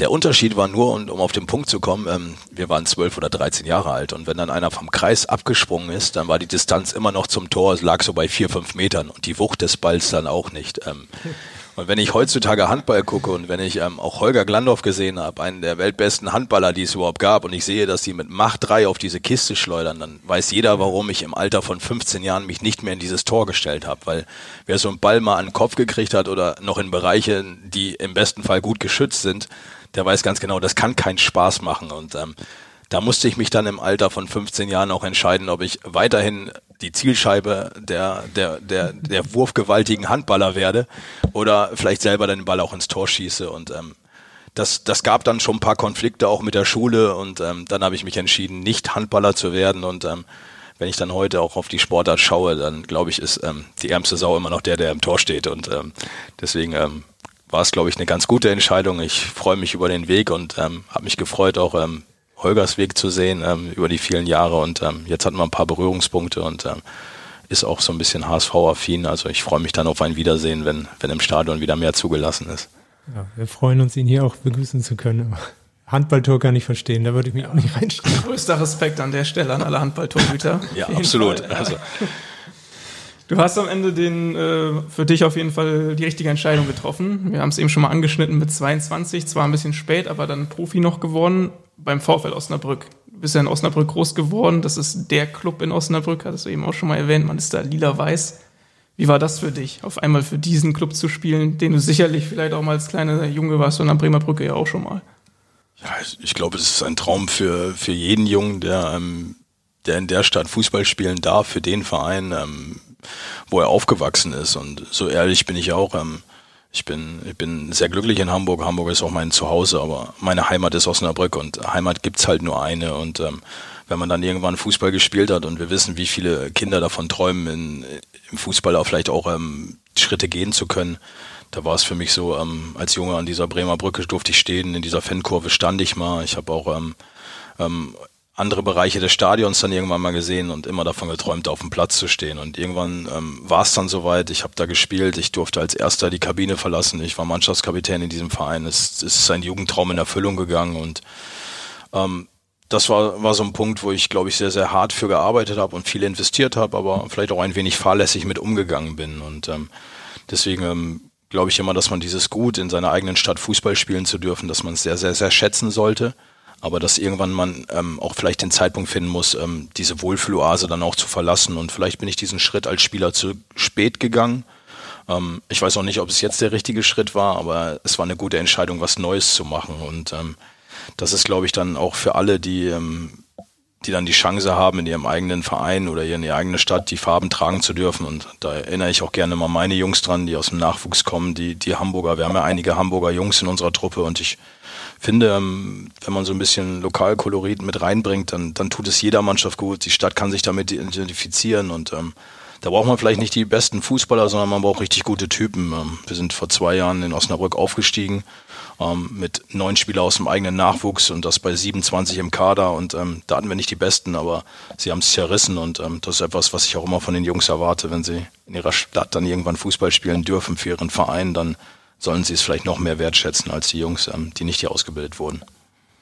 Woran denkst du, als du gesagt hast, eben, dass du es vielleicht nicht ganz so wertgeschätzt hast, dass du in deiner Stadt als Kapitän aufläufst und das Ganze so aufsaugst? Ja, wir, wir sind ja als Fußballer auch relativ häufig an so einem Scheideweg, so ein bisschen. Ähm, sind wir zufrieden mit dem, was wir erreicht haben, oder streben wir nach mehr? Und ähm, wenn wir nach mehr streben, ähm, was soll es dann sein und was kann man dafür einbringen? Und ich habe mich habe mich zu einer Phase vielleicht dann eher fürs Zurücklehnen entschieden mit dieser Zufriedenheit. Ne? Läuft schon alles und es wird immer gut laufen und ähm, ja, ist ja schön in der, in der eigenen Stadt auch erkannt zu werden und sowas und ähm, dann löst man sich eigentlich von dem, was man eigentlich richtig gut kann und das ist Fußball spielen, wenn man dann nicht mehr den Fokus drauf hat und ähm, das meine ich, das habe ich so ein bisschen verloren. Ähm, das musste ich lernen, das, das habe ich auch dann gelernt und dann bin ich auch aus der Stadt weggegangen und bin nach Lübeck gewechselt, aber ähm, diese Erfahrung hätte ich vielleicht, ähm, oder die habe ich gebraucht, um vielleicht in meinem zweiten Leben als Fußballtrainer auch da richtige Entscheidungen zu treffen. Ob sie immer richtig wären, das waren, ähm, das werde ich auch im Nachgang erst sehen. Aber es ist zumindest ein gutes Gefühl, selbst Entscheidungen treffen zu können. Und ähm, die habe ich jetzt für mich getroffen, indem ich ähm, als Trainer zum HSV gewechselt bin. Und damals habe ich halt diesen Fokus ein bisschen verloren, vielleicht auch die falschen Leute gehabt, weil das ist ja das größte Risiko, was wir einfach haben. In dem Augenblick, wo wir gut sind, haben wir verdammt viele Freunde. Und in dem Augenblick, wo wir richtig gut sind, haben wir auch verdammt viele, viele Hater dann. Und ähm, ja, damit muss man umgehen können. Und ähm, wenn man sich immer auf sich selbst zurückzieht und vielleicht auch auf die Leute, die einem gut getan haben, die einen immer begleitet haben, unabhängig, wo man war und was man gemacht hat, ähm, ist man deutlich besser beraten, als wenn man sich ähm, vielleicht dann leiten lässt. Und ähm, das muss man lernen und ähm, das durfte ich lernen. Und ich glaube, ähm, diesen Fehler werde ich nicht nochmal machen. Welche konkreten Möglichkeiten gab es damals für dich, weil du gesagt hast, na, ich habe mich ein bisschen zu spät wahrscheinlich gelöst? Also welcher nicht getroffenen Entscheidung trauerst du ein bisschen hinterher? Ja, ist ja das. Ähm, ich glaube, ähm, das Ziel ist die Bundesliga für jeden oder sollte für jeden Fußballer sein. Und ich habe es so ein bisschen aufgeschoben für mich. Ich habe gesagt, das muss ich ja nicht heute machen, das kann ich auch noch morgen machen. Aber ähm, das meine ich, ähm, das läuft nicht dann immer alles so, so geradlinig und ähm, vielleicht ein bisschen später, wenn man immer glaubt, man darf im Fußball bleiben und wenn irgendwo eine Tür zugeht, geht eine andere auf, dann sage ich, ist völliger Quatsch. Wenn eine Tür zugeht, dann geht sie erstmal zu. Dann ist es nicht zwangsläufig, dass woanders eine aufgeht und ja, dann, dann, dann muss man vielleicht für sich sehen, dass man, dass man vielleicht auch wirklich ähm, diese Möglichkeiten für sich nutzt, wenn sie gegeben sind. Und ähm, da gab es einige Anfragen aus der Bundesliga. Ich hatte ähm, einen Dezemberabend, wo ich in Amerika war, wo ich einen Anruf kriege, wo ich ähm, Drittligaspieler war und dann am Ende der Leitung war Rudi Assauer, der mich unbedingt sehen wollte, treffen wollte. Gelsenkirchen, Schalke hatte zu dem Augenblick ähm, ein großes Stürmerproblem und ähm, ja, da saß ich am Winter halt dann ähm, kurz nach Weihnachten bei ihm am Schreibtisch und ähm, er wollte mit mir den Weg gehen und ähm, ähm, da habe ich gesagt, das können wir im halben Jahr noch machen. Ähm, zu dem Zeitpunkt habe ich, glaube ich, ähm, ganz gut performt, hatte sehr viele Tore geschossen, nur das nächste halbe Jahr war dann nicht ganz so erfolgreich und dann konnte man sich im Winter auch nicht auf eine Ablösesumme einigen. Ähm, das hätte ich vielleicht mehr forcieren müssen, dann hätte ich vielleicht das eine oder andere Bundesligaspiel mehr gemacht, aber auch das nehme ich als ähm, einmal stolpern, hinfallen und ähm, besser machen beim nächsten Mal. Ich kann es nicht mehr verändern, aber das war sicherlich eine Möglichkeit, wo ich dann vielleicht doch das Bundesliga-Logo auf dem Trikot hätte tragen dürfen. War es die einzige Möglichkeit? Also, oder gab es auch noch weitere?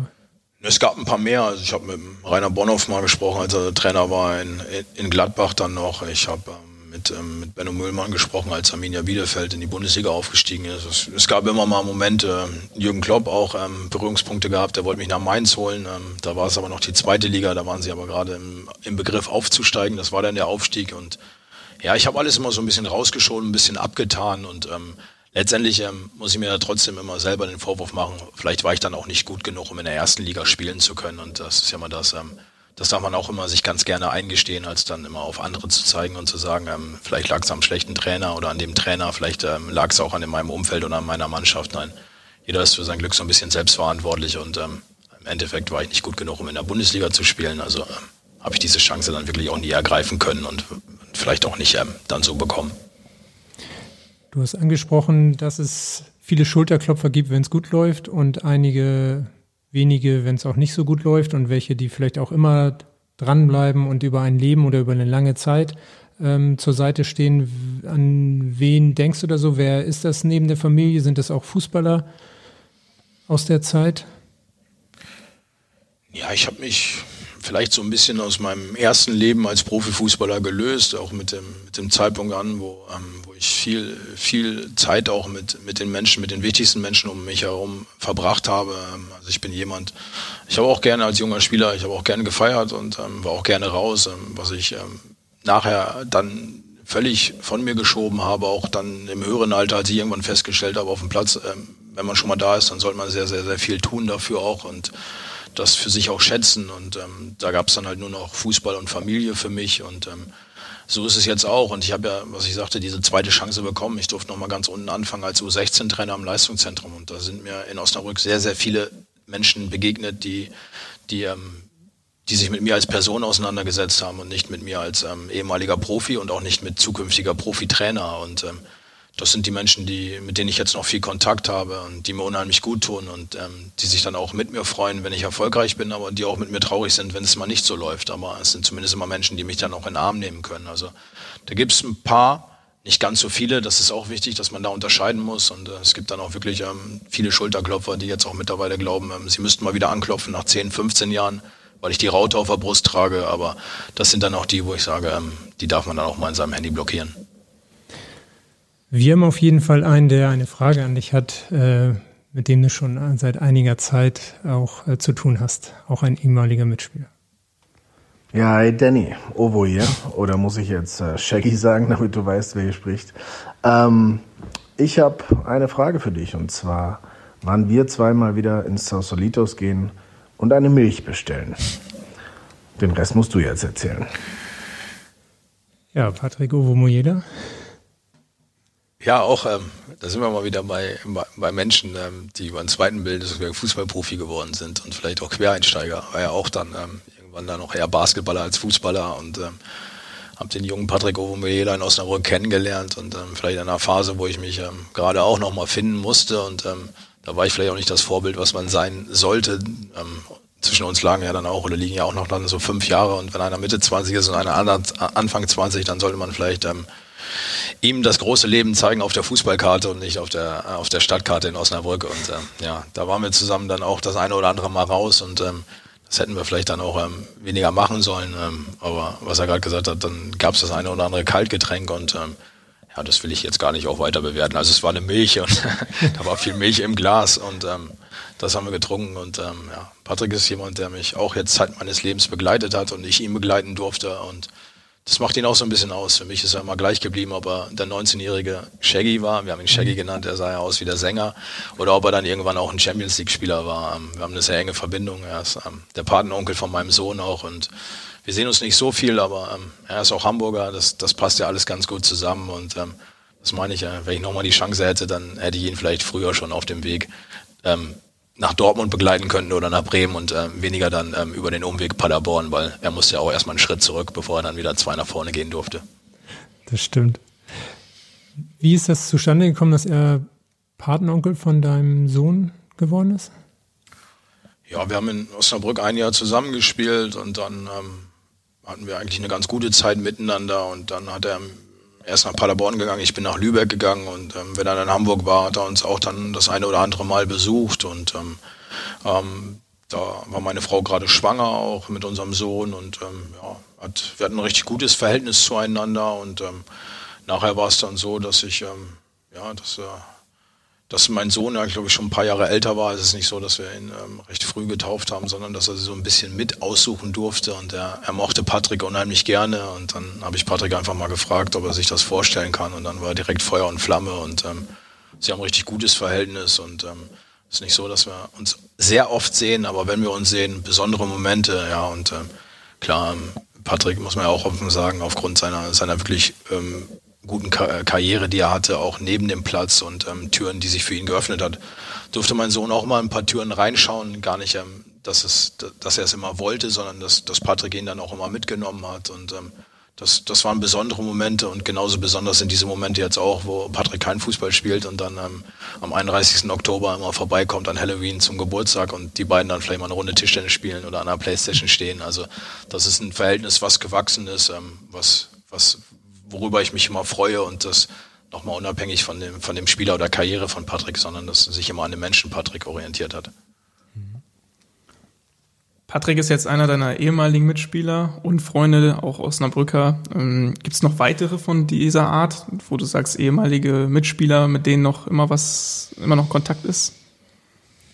Ich, ich, ich glaube, es ist immer schwer, ähm, das auch ähm, auch immer in dem, dass man sich verändert, dass sich Kader verändern, dass, dass Freundschaften entstehen, sie aber dann immer nur ähm, über einen gewissen Zeitraum, über ein gewisses Zeitfenster dann immer nur sich dann auch erstrecken. Also es gibt ein paar, die mich immer noch begleiten, mit denen ich auch sehr, sehr eng bin. Ähm, will jetzt gar nicht den Einzelnen oder anderen ähm, nach vorne schieben, sondern es gibt ein paar, ähm, die mir in der Vergangenheit begegnet sind und äh, die ich jetzt auch wieder treffe. Und ähm, ich weiß gar nicht, ich hatte viele, viele Mannschaftskollegen, aber ähm, die mir jetzt noch geblieben sind, ähm, die verbinde ich gar nicht mit Fußball, sondern eher mit einer Freundschaft. Also so ganz ähm, kann ich gar nicht vielleicht das ähm, namentlich alles benennen.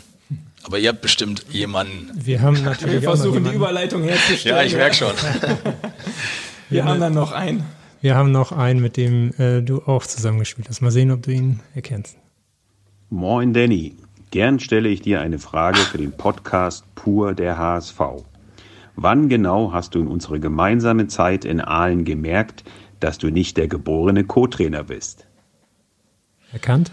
Ja, selbstverständlich. ähm, auch vielleicht sollte ich die Jungs alle ein bisschen rausfiltern, die eine HSV-Vergangenheit haben. Ja. Also ähm, Ronny Maul, ähm, A, sehr, sehr geschätzter Fußballer von mir, ähm, jemand, den ich über den VfL kennenlernen durfte, über einen gemeinsamen Freund, der ja dann ähm, irgendwann mal ähm, zum HSV transferiert wurde, ähm, aber mit ein bisschen Verzögerung. Erst im zweiten Anlauf hat das ja geklappt und dann war es ein sehr, sehr dynamisches Jahr für ihn auch und ähm, muss immer dazu sagen, Ronny Maul ist das, glaube ich, eines der ersten Fußballtrikots, die ich bekommen habe mit Namen und Nummer drauf und ähm, behalte ich immer in Ehren, ist was ganz Besonderes aus dieser ähm, Bekanntschaft, ist dann eine Freundschaft erwachsen. Wir haben, haben zusammen erfolgreich Fußball gespielt, wir sind gemeinsam nach Aalen früher gefahren und hatten dann irgendwann die Konstellation, er Sportdirektor in Aalen nach unserer Karriere direkt. Ähm, wir haben gemeinsam aufgehört, ich Co-Trainer.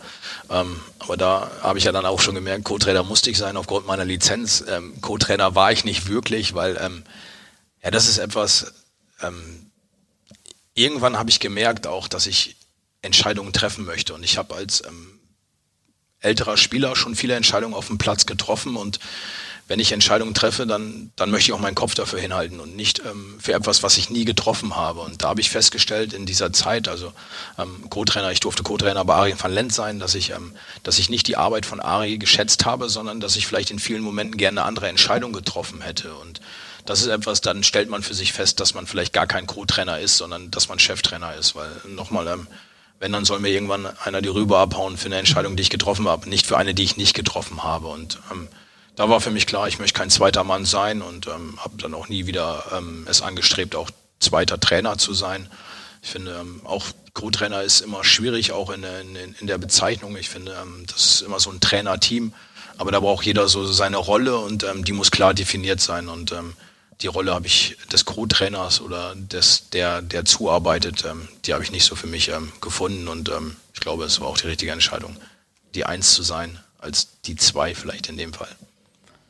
Welche Entscheidung hast du auf dem Platz schon getroffen als Kapitän? Hast du da auch schon äh, mal festgestellt, ich muss jetzt hier eine andere Taktik äh, mit den Mitspielern anwenden? Ja, es ist schwierig. Ich möchte keinen meiner ehemaligen Übungsleiter ähm, untergraben jetzt in irgendeiner Form. Ähm, aber klar gibt es mal Momente, wo man Entscheidungen vielleicht auf dem Platz treffen muss, die vielleicht auch schwierig von außen zu treffen sind, weil man vielleicht ein anderes Bild davon hat. Nur Fakt ist auch immer, ich habe es gar nicht getroffen in dem Fall, ähm, weil ich nicht gla- geglaubt habe, dass eine gute Entscheidung war, das, was der Trainer vorher getroffen hat, sondern weil ich glaube, ähm, es ist in dem Moment vielleicht richtig und auch da ähm, bin ich gerne bereit, das im Nachgang zu verantworten, weil das kam dann auch vor, ähm, warum habt ihr das und das dann auf dem Platz gemacht und dann, dann muss man eine Transparenz schaffen und ähm, ich glaube, dann ist es aber auch das Privileg oder das, was man auch als Kapitän machen darf, ohne vielleicht dann auch wirklich ähm, despektierlich seinem, seinem Vorgesetzten gegenüber zu sein, weil das fordert ja auch dann jeder Trainer von seinem Kapitän ein und da kann man sich auch abstimmen und ähm, das ist mir aufgefallen und dann haben wir vielleicht mal ähm, auch bei Standards Veränderungen getroffen. Es sind ja immer dann immer kleine Nuancen. Wir haben gesagt, okay, wir greifen jetzt nicht mit zwei Spitzen an, sondern mit einer, wir lenken in einem bestimmten Raum. Ähm, aber nicht, dass, ähm, dass ich es erfunden habe, sondern es waren auch mal Lösungsmöglichkeiten, die uns der Trainer angeboten haben. Nur ich habe sie auf dem Platz dann so getroffen und ähm, ja, wenn es am Ende erfolgreich ist, ähm, dann freuen sich ja alle darüber und ähm, so ist es ja heutzutage auch noch. Wann und wie hast du festgestellt, dass so ein bisschen Trainer auch in dir drin ist? Ja, da war ich auch schon ein bisschen älter. Das waren wirklich diese Momente, als ich in Aalen war und diese ähm, vielleicht sehr, sehr jungen Spieler um mich herum hatte und ähm, festgestellt habe, dass ich, ähm, wenn ich irgendwo bin, dass ich, wenn ich maximal sein möchte, das immer an, an, an, an Ort und Stelle auch sein kann. Also sprich, nach Aalen bin ich jeden Tag 70 Kilometer gefahren und ich hätte einfach kommen können, ein Trainingsprogramm abspulen und dann wieder fahren. Und da habe ich aber für mich festgestellt, okay, wenn du schon 70 Kilometer fährst, dann lohnt es sich schon in den 90 Minuten zumindest Vollgas auf den Platz zu gehen und sich auch mit den Dingen auseinanderzusetzen. Und dann waren es auch mehr als 90 Minuten, die ich vielleicht dann auch ähm, da war und mit den Dingen, die ich mich auseinandergesetzt habe. Und wenn man dem einen oder anderen jungen Spieler dann auch einen Hinweis gibt und man sieht, ähm, die adaptieren, sie passen an, sie werden dadurch besser, dann, dann denkt man vielleicht auch, ähm, man kann den einen oder anderen erreichen. Und ähm, das, das ist das eine, das ist vielleicht die fachliche Kompetenz, die man besitzt. Aber ähm, ich glaube, so ein, so ein Kapitän macht auch immer aus, dass er ein gewisses Maß an Sozialkompetenz besitzt, weil sonst dürfte er auch nicht der Erste sein, der aus der Kabine kommt. Und da versucht man immer das Ganze zusammenzuhalten und vielleicht dann auch mal den einen oder anderen in den Arm zu nehmen, wenn es ihm, wenn es ihm nicht so gut geht. Und vielleicht ist mir auch das gelungen. Und ähm, wenn man das miteinander kombiniert, dann, dann ist man vielleicht auch in der Lage, ähm, Trainer sein zu können, weil ich glaube, die größte Herausforderung ist wirklich das Führen einer Mannschaft, gar nicht die Inhalte, die man platzieren kann. Ähm, es gibt immer gute Ideen, aber kein Trainer von uns kann den Fußball neu erfinden. Und ähm, wenn man da eine Balance findet und vielleicht auch Jungs, die für einen durchs Feuer gehen, ähm, dann kann es mehr wert sein als die einzelne Qualität oder die Qualität des Einzelnen. Und ähm, dann spricht man sehr häufig von einer Mentalität, aber von einem, einem richtig guten Team Spirit auch. Und ähm, das ist mir in der Vergangenheit gelungen und ähm, da arbeite ich natürlich auch jetzt aktuell dran, dass, dass man vieles von dem wiederfindet, wie ich sein möchte, weil da lasse ich auch immer alle dran teilhaben. Wenn ich Fehler mache, dann halte ich den Kopf dafür hin und wenn mich was berührt, dann spreche ich es auch aus und ähm, wenn man in der 90. Minute vor der Nordtribüne den Ball in den Winkel einer von unseren Jungs reindrescht, dann sage ich auch immer, dann bin ich der Erste, der oben auf diesen Haufen dann draufspringt, weil es nicht ist, weil ich so sein möchte, sondern weil es dann voll mit mir durchgeht. Und ich glaube, das ist auch das, wo, wo Fußballer immer was mit anfangen können, wenn sie einen Trainer haben, der auf Augenhöhe ist und der auch vielleicht ähm, ein gewisses Maß an Emotionalität lebt. Und ähm, da gibt es ja ein paar auf diesem Fußballplaneten, die das vielleicht auch sehr, sehr gut können.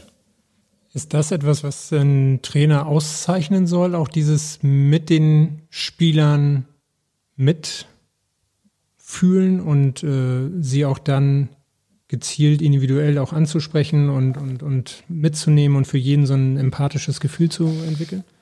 Ja, ich weiß nicht, ob es der richtige Weg ist und ich glaube auch, man, man kann den Weg nicht für sich definieren, ob man jetzt derjenige ist, der ähm, in Arm nehmen sollte oder kann, sondern das, das muss aus einem herauskommen. Und ähm, ich habe so ein bisschen, ähm, es ist nicht aufgesetzt und es ist vielleicht auch gar nicht das, ähm, dass ich so sein möchte, sondern ich bin einfach so. Ich bin authentisch und ähm, will auch authentisch sein und das meine ich. Ähm, ich bin jemand, der, der wirklich immer dann Fehler, Fehler machen möchte, weil er an Fehlern wächst und ähm, sollten sich halt nicht wiederholen und sollten halt auch nicht permanent ähm, falsch sein, weil ähm, dann weiß ich auch, ähm, gerade im Fußball ist es Ergebnissport und dann, dann wird man ausgetauscht. Aber das ist dann auch legitim, weil man für etwas ähm, gerade steht, was man entschieden hat. Und das, so werde ich ähm, Zeit meines Lebens auch handeln. Und ähm, ich glaube, dass es zumindest den Fußballer hilft, wenn auf der anderen Seite jemand steht, weil ich habe auch ein paar Erfahrungswerte gesammelt ähm, als Spieler ähm, mit Trainern, die ähm, vielleicht keine Sozialkompetenz hatten. Und ähm, da war es sehr, sehr schwierig, auch vielleicht für den Trainer dann in den Momenten, wo es für ihn wichtig war, durchs Feuer zu gehen. Nicht, weil man es nicht wollte, sondern weil man es vielleicht auch gar nicht konnte. Und ähm, ja, wenn man, wenn man, glaube ich, auch dann auch auf die großen Trainer schaut, dann, dann kann man zumindest über keinen sagen, dass sie nicht diese, diese Gabe besitzen und auch wenn wir uns, und wenn ich der Hundertste bin, der Jürgen Klopp da immer nach vorne schiebt, aber ich glaube, das ist etwas, was er besonders gut kann und jemand, ähm, der in Lösungen unterwegs ist, weniger ein Problem und ähm, das macht ihn aus und vielleicht ähm, will ich nicht so sein wie er, aber vielleicht funktioniere ich schon sogar ein wenig wie er. Also hilft es dir schon sehr, dass du selbst mal Spieler warst, auch jetzt für die Trainerstelle. Ja, ich glaube schon. Also ähm, dieses Gefühl, ähm, nicht auf dem Platz zu stehen, auf der Bank zu sitzen, auf der Tribüne zu sitzen. Also ähm, ich weiß schon, was es mit einem Spieler macht und mit einem Spieler machen kann. Und ähm, wenn man dann aber das Gefühl hat, dass, dass jemand versucht, auch diese, diese zweite Reihe mitzunehmen und alle auch gleich behandelt und da nicht ähm, jemanden bevorzugt, ähm, dann ist es schon mal ehr, ehrlicherweise so, ein, so, so eine Form von Respekt, die, die einem jeder entgegenbringen sollte und jeder entgegenbringen muss. Und ähm, das habe ich ja auch erfahren, ähm, wenn am Sonntag die dafür äh, bluten mussten, ähm, für das, was die anderen samstags verbockt haben. Ähm, ja, dann, dann ist man ja auf dem Holzweg unterwegs. Also man sollte schon sonntags zusehen, dass den Jungs, die ähm, gerade ein besonderes Scheißgefühl haben, dass sie ein richtig gutes Gefühl haben, wenn sie nach Hause gehen. Und ähm, wenn es erstmal Wut, Enttäuschung und auch ähm, vielleicht Ärger über meine Person und meine Entscheidung ist, soll trotzdem mir keiner nachsagen, dass ich nicht ähm, respektvoll mit ihm umgegangen bin und ähm, nicht auch ihm die Wertschätzung entgegengebracht habe, die, die ich ihm als Menschen, als Sportler entgegenbringen muss. Und ähm, das reicht mir dann schon. Also ähm, da soll mich keiner feiern dafür, dass ich, ähm, dass mein Training besonders toll war, sondern vielleicht eher der Umgang, dass er, dass er verlässlich und ähm, ja, wertgeschätzt ist. Du hast auch mal gesagt, Wertschätzung definiert sich nicht über Platzzeit. Das passt dann dazu. Ja, und da ist vielleicht dann auch der Fußballer zu eindimensional für mich. Also, dass er immer sagt, ja, ich spüre das Vertrauen vom Trainer nicht ähm, und der sollte mir immer mehr Vertrauen geben. Ja, kann ich ja nicht. Bei 27 Spielern kann ich ja nicht allen dann die Form von Vertrauen geben, die jeder haben möchte oder einfach dann ähm, fünf Spieler am Stück. Das funktioniert nicht. Dann brauche ich ja nur elf Spieler. Eine Wertschätzung darf sich nur darüber definieren, wie ich mit ihm umgehe und nicht darüber hinaus, äh, wie viel Spielzeit er hat, weil das ist ja völliger Quatsch, aber das ist dann immer auch schwierig, weil vieles halt immer auch eins und null gesehen wird. Ein, ein Stürmer, der nicht trifft, ist kein guter Stürmer. Ein, ein Innenverteidiger oder ein Torhüter, der nicht Bälle hält, ähm, ist kein guter Torhüter. Das, das ist völliger Quatsch. Viele Torhüter können halt äh, allein durch ihr Coaching vieles von ihrem Tor fernhalten und greifen vielleicht mal daneben. Ja, aber vielleicht hätten sie fünfmal daneben gegriffen, wenn sie nicht vorher alles übers Coaching gelöst haben. Und es gibt brutal viele Stürmer, die, ähm, die gut gegen den Ball arbeiten und vielleicht, wo es die Aufgabe ist, einfach auch mal einen Innenverteidiger zuzustellen. Dann, dann ist es nicht er derjenige, der in 90 Minuten nicht den Ball ins Tor geschossen hat und daran gemessen werden sollte, sondern eher an seinem Arbeitsauftrag. Und der kann dann etwas breiter gefächert sein und deswegen dieses, dieses binäre 1-0, ähm, davon löse ich mich immer und ähm, das sollten die Spieler auch. Und ähm, vielleicht brauchen auch alle so ein bisschen Zeit. Man muss auch ähm, sein Gegenüber erstmal kennenlernen. Aber ich glaube, ähm, dass auch die Spieler, die hier sind, mittlerweile ein Gespür dafür äh, gefunden haben, dass ich, dass ich vielleicht einen etwas anderen Betrachtungswinkel habe als ähm, vielleicht auch andere Trainer. Wie lange dauert so ein Prozess, das eventuell zu implementieren? Oder ähm, du sagst ja, dass vielleicht auch nicht jeder so denkt und auch der, die Fußballbranche an sich ja häufig im, im 1 und 0 denkt. Äh, wie schafft man das? Ja, im besten Fall über Ergebnisse, aber ähm, das darf es ja dann vielleicht gar nicht sein. Ähm, ich habe immer dieses, dieses Beispiel gerne, wo ich, ähm, wo ich einen Spieler in, in Osnabrück nach einem 0-0 ähm, so in die Ecke gestellt habe, weil er nach dem Spiel ähm, sich vielleicht dann in einem unangemessenen Maß gefreut hat über, über irgendetwas. Und ich konnte nicht nachvollziehen, warum dieser Spieler lacht. Und ähm, er war sehr jung und ich habe ihn vor der kompletten Truppe auseinandergeschraubt. Und dieser Spieler ähm, hat wahrscheinlich in dem Augenblick so viel Respekt, vielleicht auch sogar Angst vor meinen Worten gehabt, dass ich mir sicher war, 24 Stunden später, dass der nicht wieder performen kann am nächsten Wochenende, wenn ich ihm aufstelle. Und ähm, dann habe ich diesen Moment für mich genutzt am nächsten Tag in der Videoanalyse und habe ihm nicht gezeigt, was er falsch gemacht hat, sondern habe mich vor der Mannschaft für mein Verhalten entschuldigt, weil es unangemessen war. Aber habe mich auch, ähm, habe dem Spieler auch gesagt, dass es für ihn unangemessen war, in der Situation zu reagieren, weil ich habe ein anderes Bild von ihm. Und dann haben wir diesem Spieler nicht das Spiel gezeigt und auch der Mannschaft nicht, sondern wir haben das Best-of von dem Spieler aus den letzten Jahren gezeigt. Und ähm, damit gewinne ich keine Spieler, also oder keine Spiele, sondern damit gewinne ich eher Spieler. Und ähm, vielleicht ist es das, was, was, was den Fußball dann ausmacht. Und wenn man dann eine Woche später ähm, 3-1 auf dem Betzenberg gewinnt und dieser Junge zwei Tore schießt ähm, und dann ein Spieler zu mir sagt, ähm, Trainer, ähm, vielleicht liegt es daran, dass du ihm das Video gezeigt hast und nicht das, was er falsch gemacht hat, dann, dann nehme ich das gerne für mich mit. Aber ich weiß auch, dass es nicht immer funktionieren kann. Also auch dieser Moment. Und deswegen, ähm, ja, wir haben in der Kabine letzte Woche gesessen und haben gesagt, das ist scheiß Gefühl für Klaus, wenn wir hier als Verlierer vom Platz gehen. Ja, da könnt ihr euch sicher sein, das habe ich auch schon mehrfach in der Vergangenheit für den einen oder anderen Spieler versucht, aber das klappt dann halt auch nicht immer. Aber in diesem Augenblick ähm, hat es funktioniert und dann ist es vielleicht dann eher 1-0 oder 0-1. Aber ähm, davon muss man sich dann lösen und ähm, vielleicht gewinnt man dann auch nicht ähm, die Fußballspiele, aber man gewinnt vielleicht ein paar Menschen für sich und im Endeffekt gewinnt man dadurch auch Fußballspiele und ähm, dann ist man erfolgreich und ähm, ja, wenn man Erfolg hat, dann ist es ja für alle Beteiligten auch ganz schön. Hast du selber als Spieler auch so eine Situation erlebt, wo du besonders motiviert worden bist durch einen Trainer? Na, ich habe zumindest ein paar Trainer kennengelernt, die, die mich gefangen haben auf ihre emotionale Art. Ich habe mit einem Paul Linz ähm, zusammenarbeiten dürfen in einer Phase, wo es in Aalen sehr, sehr schlecht aussah. Wir sind doch gemeinsam abgestiegen. So, jetzt könnte unterm Strich stehen, dass ich mit dem Trainer aus der zweiten Bundesliga abgestiegen bin. Nein, ist einer der wenigen Trainer, mit denen ich heute noch Kontakt habe, die, mit denen ich ein freundschaftliches Verhältnis aufgebaut habe, weil einfach dieses Gefühl, was er mir gegeben hat in den ganzen Wochen und Monaten, wo es vielleicht dann auch nicht einfacher war, wo man dann auch vieles hinterfragt. Und ähm, ja, wenn so einer hinter einem steht und ähm, dann immer wieder einem begegnet und auch in Phasen, wo es vielleicht nicht so gut läuft und die hat man ja immer wieder und wenn dieser Trainer mich dann auch in der letzten Saison anruft und wir in der Rückrunde nicht ganz so viel gewinnen und der sagt immer wieder, bleib bei dir, du machst das schon ganz gut. Ja, dann hat man viele, ähm, dann gewinnt man halt auch ein paar Freunde für sich und das hat mir unheimlich gut getan. Ich glaube eher, dieser andere Pfeil hat mir nicht gut getan, in dem Augenblick, wo mir ein Trainer immer versucht hat ähm, zu zeigen, naja, wer der Stärkere ist und was er alles erreicht hat und ähm, der ist mir auch begegnet und auch meinen Mitspielern. Ähm, da weiß man dann schon an den Tagen, wo es ein Do-or-Die-Spiel ist, ähm, dass es für ihn für auch sehr eng werden könnte. Und ähm, wenn man dann keine Mannschaft hinter sich stehen hat, ähm, dann ist an dem Tag auch eher da als du. Und ähm, ich glaube, ähm, da muss man schon aufpassen, wie man mit seinem Gegenüber umgeht, weil irgendwann fällt es einem dann auf die Füße. Ähm, Joe Ennox, der in Osnabrück ja auch eine Legende ist, der jetzt äh, über 20 Jahre im Verein war, mit dem du zusammengespielt hast und auch äh, der Trainer war vor dir in Osnabrück, hat uns auch mal von einer Situation mit Gerd Volker Schock erzählt, der dich einmal motiviert hat. Ist dir das auch noch präsent? Ich glaube, es war dieser Moment, wo ich, ähm, wo er mir wahrscheinlich vorgeschlagen hat, entweder soll ich reich heiraten oder mal Vollgas geben. Wollte er da so ein bisschen hinaus auf die Nummer? Ja, so sowas äh, hat er uns erzählt, dass er dich bekommen hat damit. Ja, und ähm, das ist ja niemand, niemand will sich über jemand anders definieren, sondern nur über sich selbst. Und ähm, Gerd Volker Fock war, Schock war eine absolute Respektsperson. Und ähm, der hat es auch ähm, geschafft, immer im richtigen Augenblick ähm, vielleicht auch die Jungs auf seine Seite zu ziehen. Ähm, vielleicht eine andere Geschichte. Ich war ein junger Spieler und das war der letzte Abend im Trainingslager.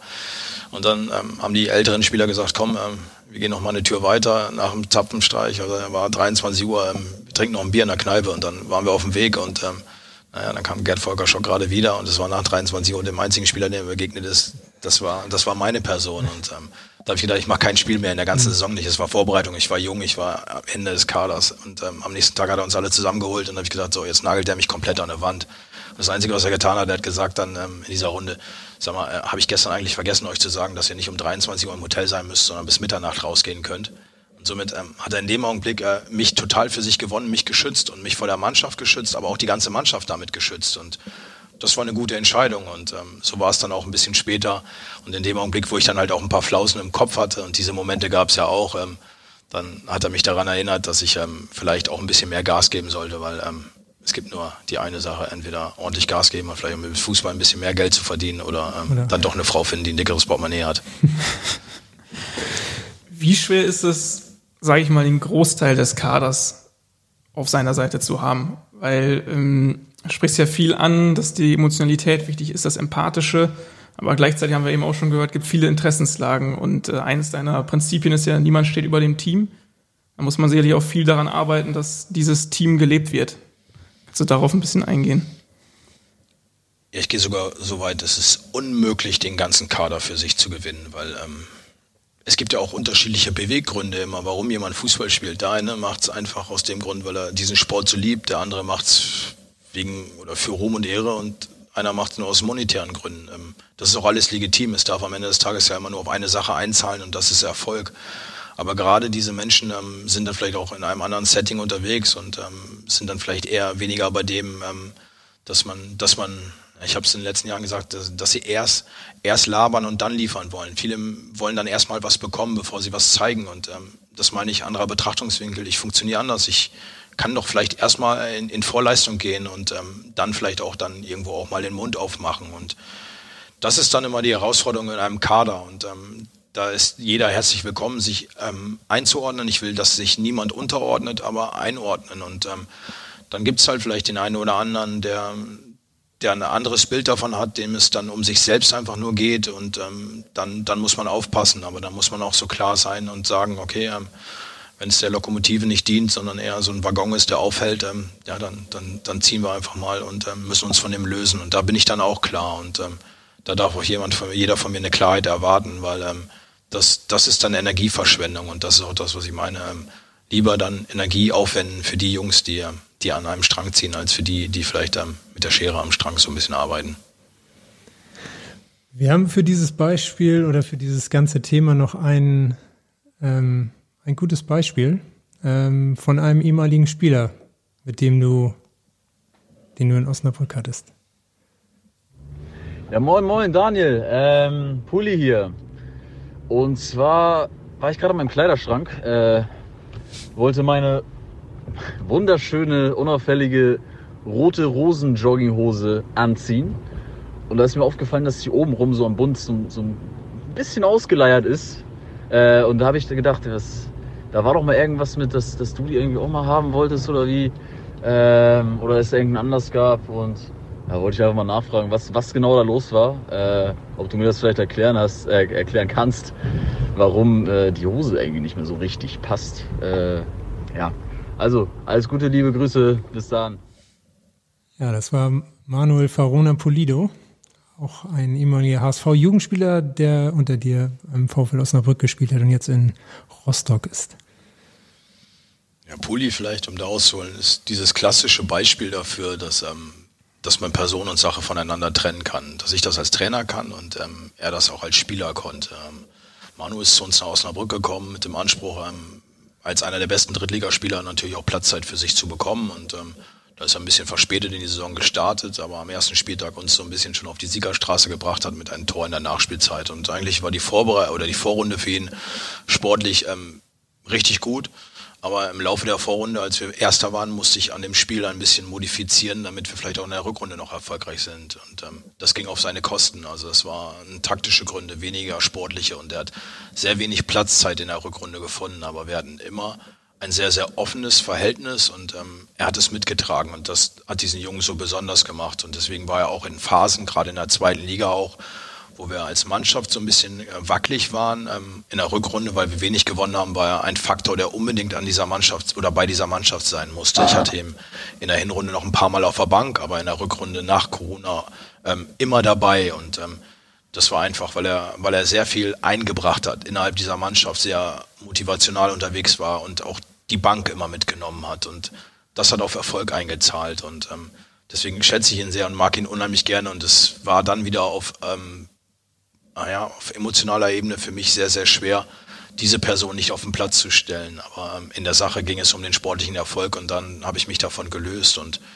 ja, wer Manu kennengelernt hat, ähm, also zum einen muss man sagen, oder wer ihn nicht kennt, ist jetzt nicht so, dass er der breiteste Spieler ist, sondern er bringt vielleicht dann auch gerade mal 65 Kilo auf die Waage, wenn überhaupt. Also in seine Klamotten reinzupassen, ist für jeden normal gewachsenen Menschen sehr, sehr schwer. Jetzt war es aber so, dass er auch neben dem, dass er auch ähm, ein richtig guter Typ ist und auch ein verrückter Typ ist, auch ganz, ganz verrückte Kleidung trägt. Und ähm, da hat er wirklich in seinem, in, in seinem Kleiderschrank eine Jogginghose gehabt mit roten Rosen drauf und taucht damit beim Pokalspiel auf in der ersten Runde. Und ähm, das war halt ein Pokalspiel, wo ich sage, nochmal Glück gehabt, den Kopf aus der Schlinge gezogen, wir haben das Ding noch gewonnen und ähm, stehen dann in diesem Kreis zusammen. Und während ich dann ein paar Worte an die Mannschaft richten wollte, ähm, ist mir diese Hose einfach so ins Auge gestochen und ich habe dann auch gar nicht mehr inhaltlich was gesagt, sondern einfach gefragt, wo er diese Hose her hat, weil sie mich so blendet.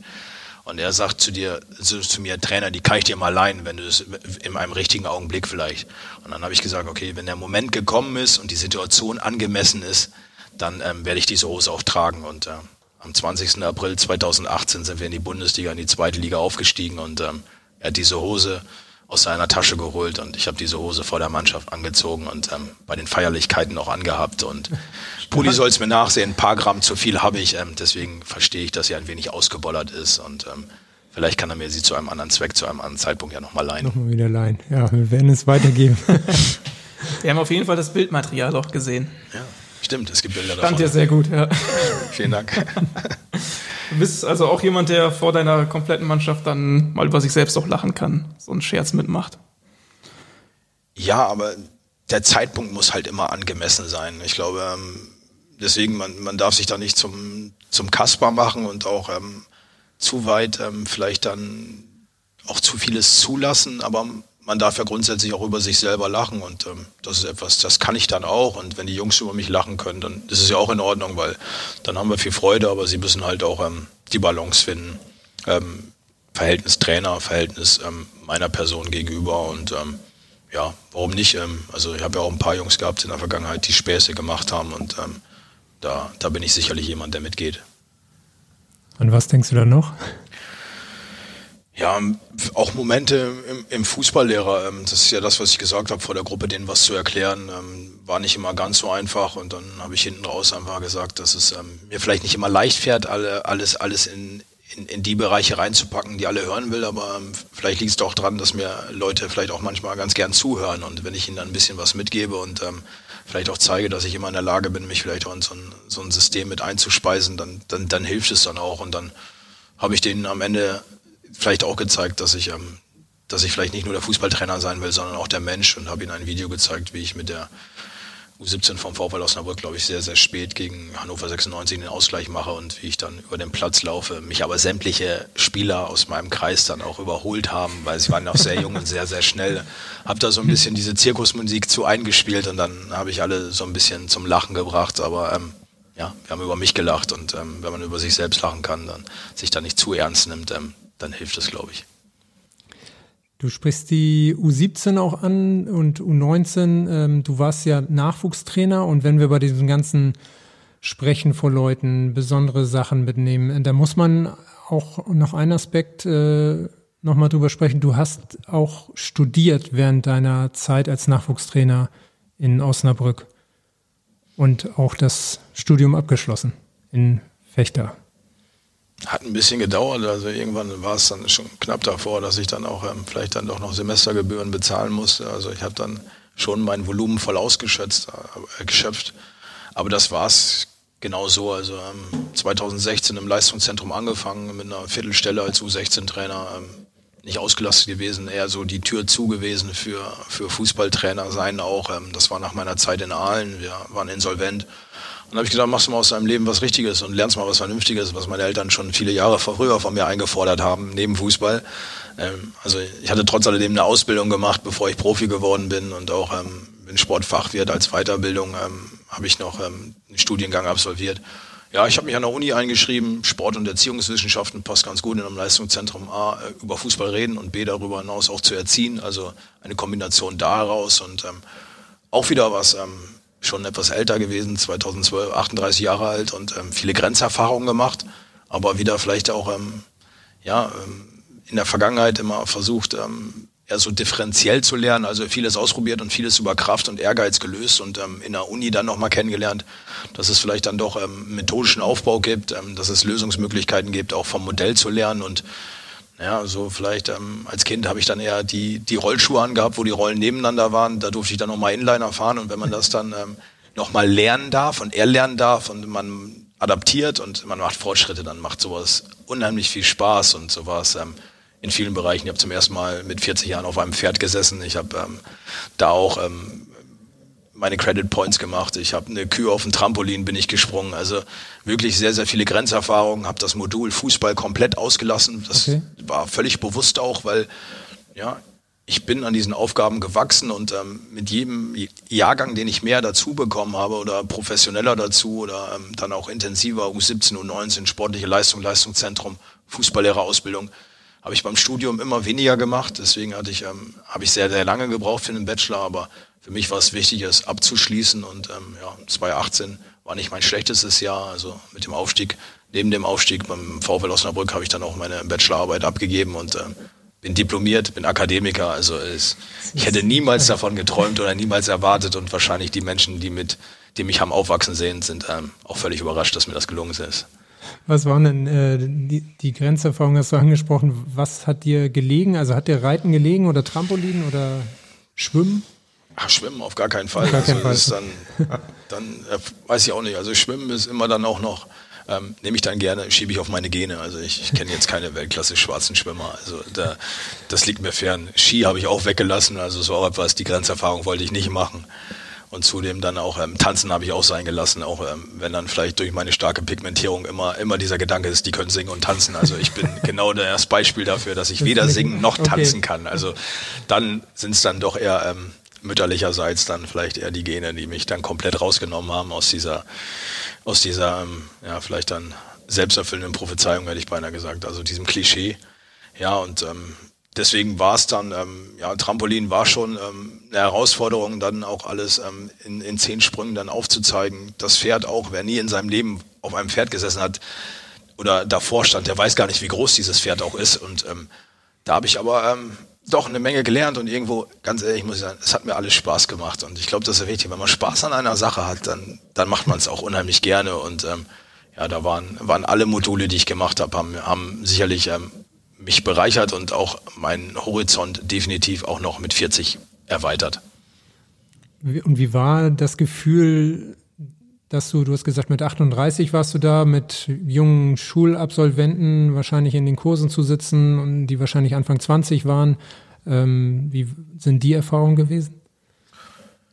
Ja, zum einen sind sie ähm, immer überrascht gewesen, dass ich ähm, schon so alt bin, wenn das mal auf mein Alter dann oder das ähm, zur Sprache kam. Klar, ähm, man erwartet das ja nicht, aber der eine oder andere kannte meine, meine Vita auch und ja, die Studenten waren eher ähm, altersmäßig bei meinen Kindern, als ähm, dass sie bei mir waren. Aber auch da ähm, da bin ich offen. Da habe ich ähm, sicherlich nicht die, die, die Tage an der Uni abends dann noch verbracht, sondern ich war wirklich da und habe gelernt und ähm, habe mich dann äh, eher aus, diesen, aus diesem Studentenleben rausgehalten, was klar mit Familie auch nicht möglich war. Aber die Momente in der Uni, ich hatte auch meine Kontakte, meine Gruppen, auch wenn da ein paar Jahre zwischen uns lagen. Ja, wenn es um die Sache geht und wenn es um das Miteinander geht, ähm, ich glaube, dann, dann spielt Alter keine Rolle und äh, darf auch keine Rolle spielen. Also altersmäßig war ich sicherlich dann eher bei den Dozenten als bei den Studenten. Und du hast es äh, bewusst auch in Fechter angefangen und nicht in, ich weiß nicht, ob es in Osnabrück einen ähnlichen Studiengang gibt.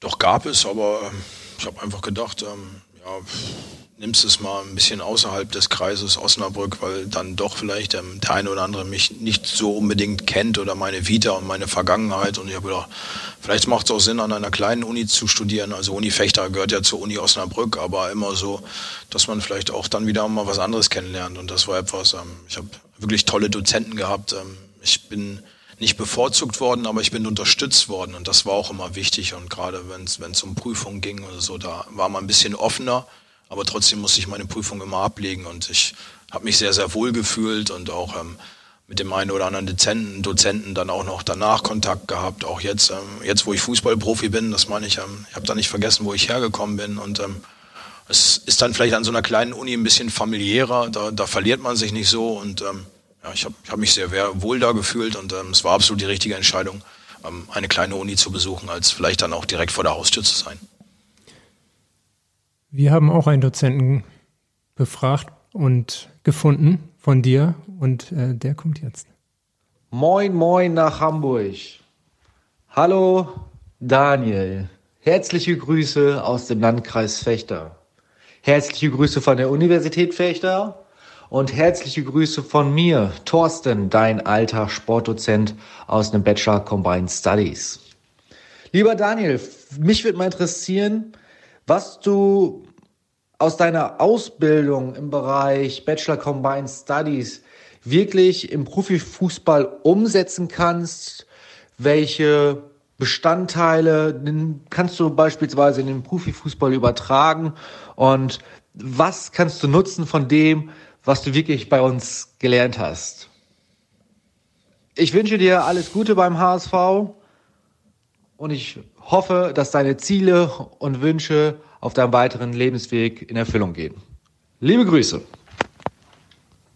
So, das ist jetzt eine Herausforderung. Jetzt darf ich keine Fehler machen.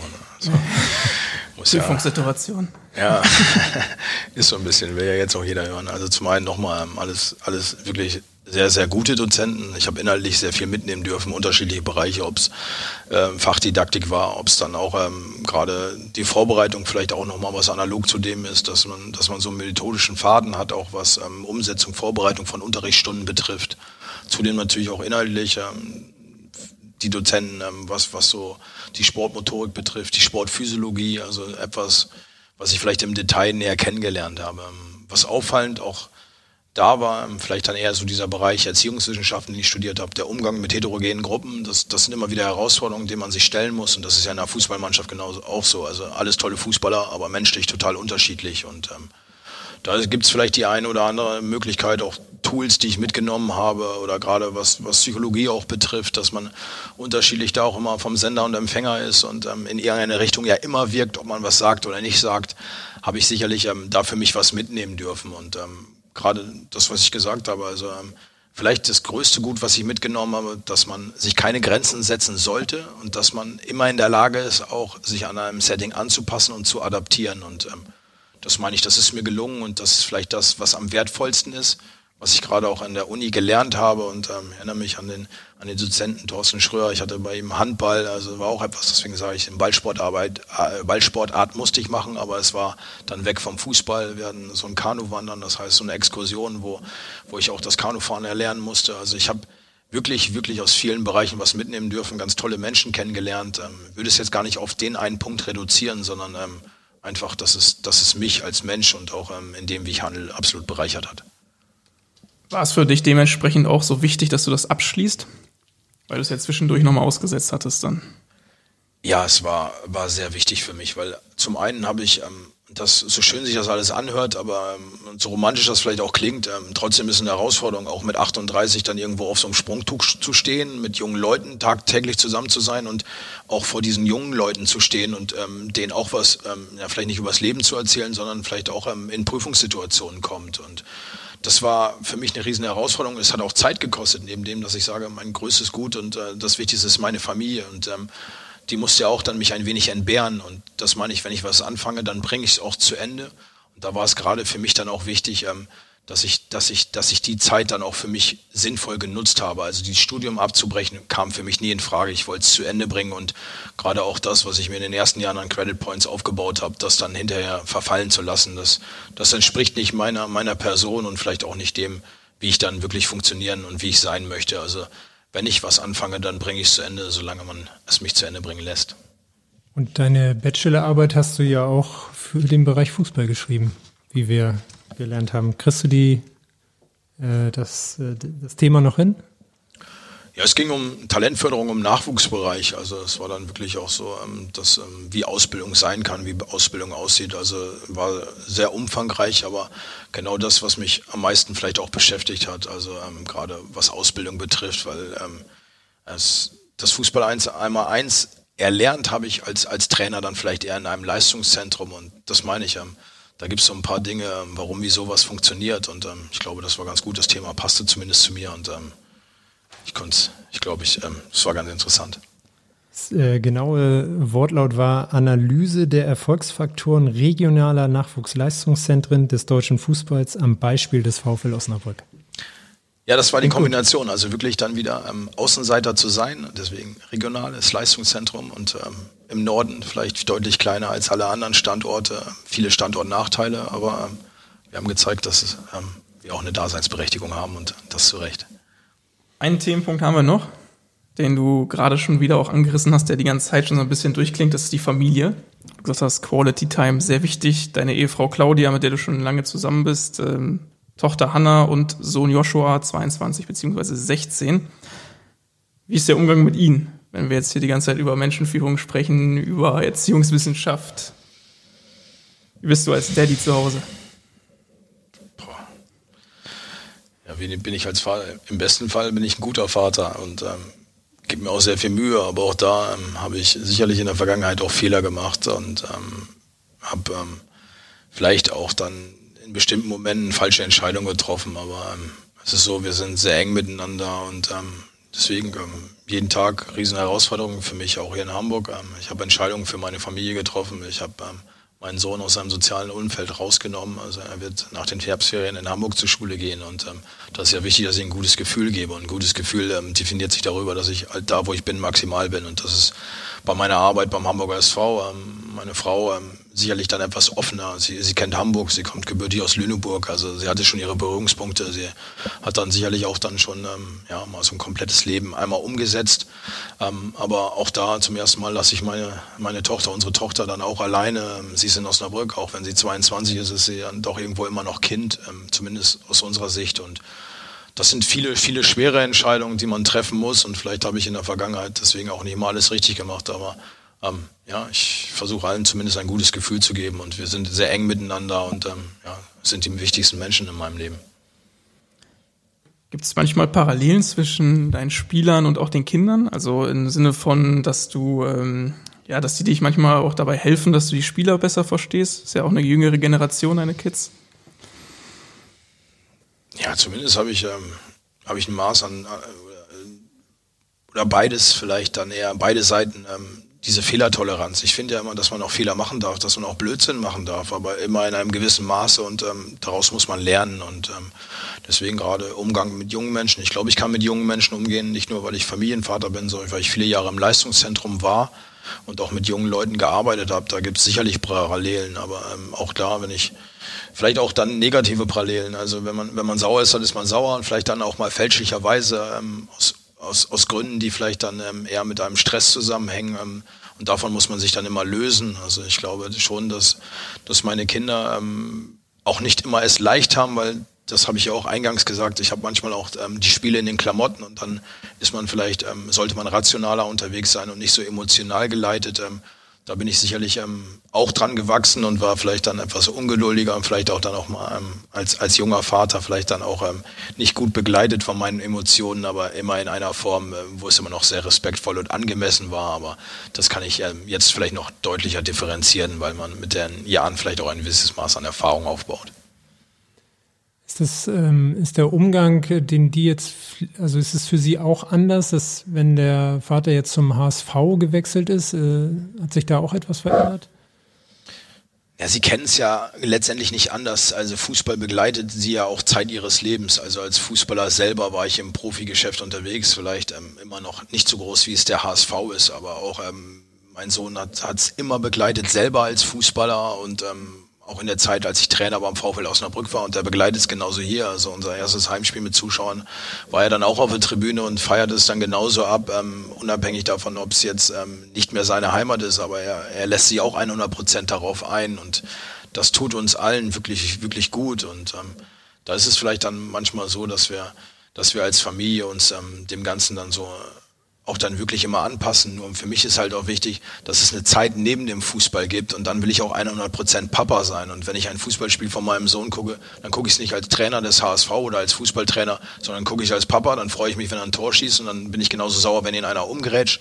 Und genauso verhält sich es auch bei meiner Tochter, die Basketball spielt und das nicht ambitioniert, aber wo der Teamgedanke im Vordergrund steht. Und das sind die Momente, die ich auch für mich behalten möchte und also für mich in Form behalten, in der Form behalten möchte, dass sie, dass sie mir sehr, sehr wichtig sind, weil da ziehe ich meine Energie heraus, weil ich weiß, für wen ich was, wann, wo tue, aber ähm, nichts über, über meiner Familie steht und dann bin ich vielleicht auch nicht anders als, als andere Familienväter, wo ähm, dann auch die Ehefrau und sicherlich auch die Kinder ähm, im Vordergrund stehen sollten.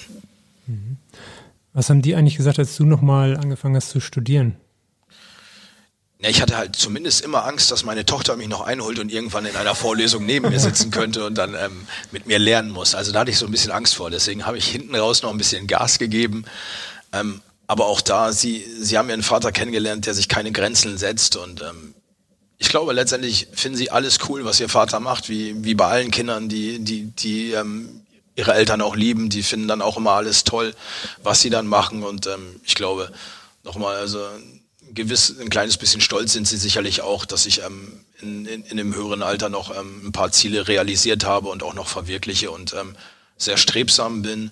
Und ähm, ich glaube, das ist auch etwas, was ich ihnen mitgebe und ähm, dass sie auch so ein bisschen so funktionieren. Also ich glaube, sie freuen sich ja darüber, wenn ich immer weiter Schritte gehe und ähm, auch dann mich immer verwirklichen kann. Aber ähm, wichtig ist immer, dass es nie auf Kosten oder zu Lasten einer anderen Person geht und ähm, deswegen ist mir die Familie auch so wichtig.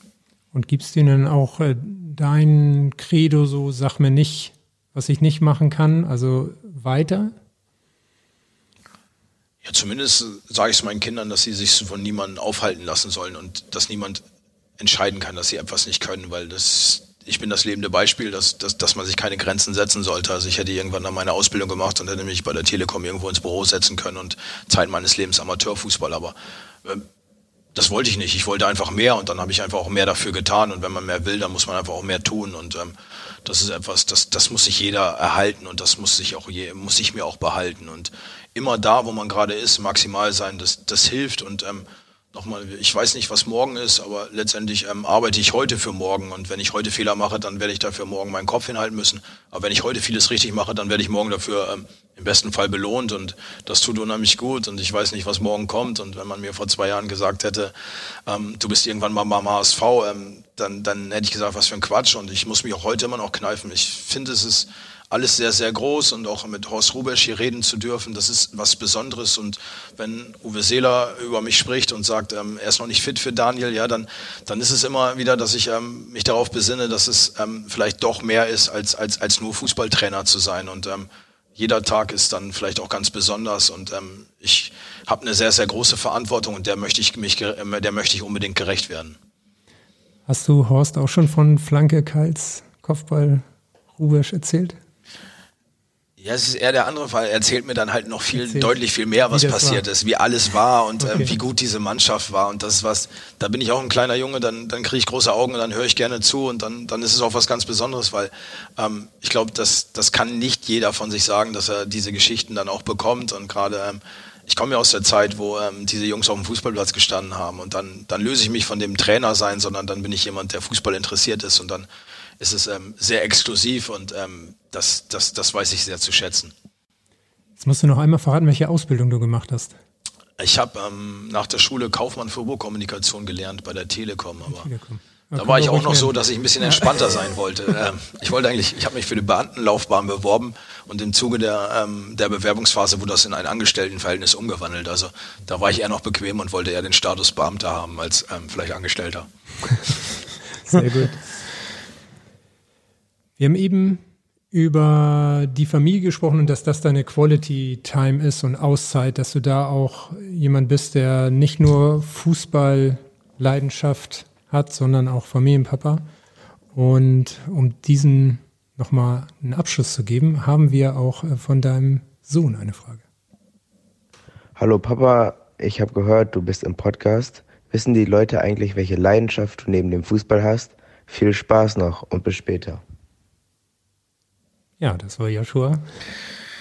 Ja, wenn er mich vor ein paar Jahren gefragt hätte, hätte ich gesagt, die Playstation, aber da bin ich ja häufig zweiter Sieger, deswegen, ähm, das ist dann eher Leiden als Leidenschaft gewesen. Ähm, aber ja, ähm, vielleicht gar nicht, gar kein Geheimnis so, aber ähm, ich habe ja gesagt, ich habe als Kind auch vieles ausprobiert. Ich glaube, ähm, er will so ein bisschen darauf hinaus. Ich habe als Kind bin super gerne Skateboard gefahren und war ein absoluter, ja, ich war ein Skater vielleicht auch, ähm, weiß gar nicht, ob es sie heute noch in der Form gibt und irgendwann bin ich, bin ich da rausgewachsen aus der Nummer und ähm, ja, vor einigen Jahren ähm, kamen ja diese, diese Longboards auf den Markt und ähm, da habe ich dann meinen Sohn auch dazu genötigt, dass er sich auch mal eins wünscht und ähm, habe dann, glaube ich, deutlich häufiger auf diesem Board gestanden als er selber. Ja, und vor ein paar Jahren habe ich dann ähm, mir, mir ein E-Longboard gegönnt und ähm, neben dem die Zeit mit der Familie und ähm, mit, mit dem Fußball, ähm, ja, bin ich so in der Anonymität unterwegs mit Cappy auf, Ohrstöpsel rein, vielleicht noch eine Mütze auf. In Osnabrück war es dann irgendwann kein Geheimnis mehr, aber dann fahre ich viele Kilometer dann vielleicht nochmal für mich durch die Gegend und das ist ein Gefühl von Freiheit, was ich genieße und ähm, was ich, was ich glaube ich, ich glaube, ähm, habe es vor ein paar Jahren mal im Trailer auch gehabt beim NDR, beim Sportclub, da sind sie auch so ein bisschen darauf eingegangen, aber es ist etwas, ähm, ja, das, was ich mir so ein bisschen erhalte, wo ich vielleicht dann noch mehr Kind geblieben bin als vielen anderen Dingen, aber es ist, ähm, ja, ich, ich freue mich immer auf diesem Brett zu stehen und ähm, habe noch nicht Hamburg für mich so entdeckt, die Zeit noch nicht dafür und auch noch nicht die, die äh, Örtlichkeiten, wo ich fahren kann. Aber das wird noch kommen. Also ähm, da bin ich dann vielleicht dann doch ähm, dem einen oder dem einen oder anderen auffallen. Also große Leidenschaft von mir, aber ähm, etwas, wenn es die Zeit zulässt und das Wetter, ähm, was ich sehr, sehr gerne mache. Das heißt, du hast früher auch mal einen Olli gemacht und all. Ja, aber ich war weniger Streetfahrer. Ich bin dann schon in der Ramp auch gewesen, Okay. also Halfpipe jetzt Ja. nicht, aber so Mini-Ramp, das waren so meine Dinge. Also dann eher dann auch so, so ein bisschen auf der, auf der Schanze unterwegs gewesen. Also weniger dann, ähm, dann mit den Skills, sondern eher dann Okay. doch ähm, ein bisschen mehr Action ein bisschen drin. Action. Mehr. ein paar Knochenbrüche auch mitgenommen. Ne, ich muss sagen, mein, mein ähm, ein sehr guter Freund von mir, ähm, mit dem ich aufgewachsen bin, war richtig gut. Ist auch ähm, richtig Contest gefahren und so. Und der hat sich mal so schwer verletzt, dass ich da mich ein bisschen zurückgenommen habe. Also ich, toi, toi, toi, ähm, keine Brüche davon getragen, aber auch jetzt den einen oder anderen Sturz, der kommt dann mal, weil vielleicht dann doch ähm, das Tempo ein bisschen zu hoch ist. Aber ähm, das sind dann so Kollateralschäden, mit denen muss man dann leben. Äh, die darf man nicht weiter bewerten. Jetzt machst du vor allen Dingen Strecke. Jetzt mache ich Strecke, also wirklich diese, diese Freiheit einfach zu fahren und ähm, auch nicht mehr Anschwung geben zu müssen, ist dann ähm, vielleicht dann doch ganz angenehm. Also es ist eher Strecke, als dass ich irgendwo nochmal mich ausprobiere. Wie viele Kilometer macht man damit zum E-Longboard? Na, ich bin viel ähm, in Osnabrück zum Training damit gefahren. Ähm, da war immer eine einfache Strecke, waren sieben Kilometer, hin und zurück dann 14 Kilometer. Muss man aufpassen, wenn der Akku dann mal versagt, ähm, dann hat man ein Problem. Ich musste mich auch vergangene Saison einmal von Merlin einsammeln lassen, weil es ging dann ein bisschen bergauf. Ich habe ihn angerufen und gesagt, ich bin auf dem Weg zum Training, bist du schon los, kannst du mich einsammeln? Weil wenn der Motor dran ist, dann braucht man schon sehr viel Kraft, dann kommt man schon ins Schwitzen, ähm, was auch geht. Aber ja, so, so um die 10 Kilometer schafft dann das Board, deswegen Akku ist immer voll geladen und ähm, das Netzteil ist dann auch immer meistens im Rucksack bei mir hinten drin, dass ich, wenn ich irgendwo strande, dann nochmal irgendwo eine Steckdose anzapfen kann und muss. Sehr cool. Und dafür bleibt dann jetzt auch Zeit bei der Länderspielpause oder was hast du geplant, um da den Kreis nochmal zu schließen jetzt zum Ende? Ja, also Zeit muss ich ehrlicherweise gestehen, seit dem 5.7. Äh, bin ich nicht mehr gefahren. Also es war dann die Zeit der dann sehr dynamisch seither und ähm, jetzt auch bin ich angekommen im Hamburger Schiedwetter. Das heißt, ähm, jetzt fällt aktuell Regen. Das sieht da am Wochenende dann vielleicht auch nicht besser aus. Da werde ich auch nicht aufs Board können, aber ähm, werde den Augenblick nochmal für mich jetzt nutzen. Ähm, wir müssen noch ein paar Stellschrauben drehen. Also neben, neben der Person muss es jetzt auch wieder um die Sache gehen. Ähm, nochmal heute, Ergebnis war okay, ähm, Spiel war nicht so gut und stehen große Herausforderungen an. Deswegen werde ich nochmal durchschnaufen, jetzt zwei Tage die Zeit mit meinen Lieben verbringen und dann, dann ist ja auch Hamburg für uns 100 Prozent. Meine Frau, mein Sohn ist da und ähm, wir müssen 100 Prozent auf den Platz auch geben. Also da müssen wir sehr, sehr viel investieren und ähm, fleißig arbeiten, weil unser Weg ist noch nicht zu Ende und ähm, wir stolpern ja auch noch ab und zu. Und stehen dann wieder auf und äh, gehen weiter. Vielen Dank für diese tollen Eindrücke und für das Gespräch. Wir haben, glaube ich, sehr viel mitgenommen, äh, sehr viel Leidenschaft gespürt und bedanken uns für diese Zeit. Ja, vielen Dank auch. Also danke, dass ich hier sein durfte. Macht immer Spaß, auch ähm, mal nicht nur über Fußball zu reden, sondern auch mal vielleicht über sich selbst. Also danke für die Einladung und danke. Sehr gern. Ja, vielen Dank fürs Zuhören und bis demnächst, wenn es hier wieder heißt, pur der HSV und bis dahin natürlich nur der HSV. Nur der HSV. Nur der HSV. Pur der HSV, der HSV Podcast.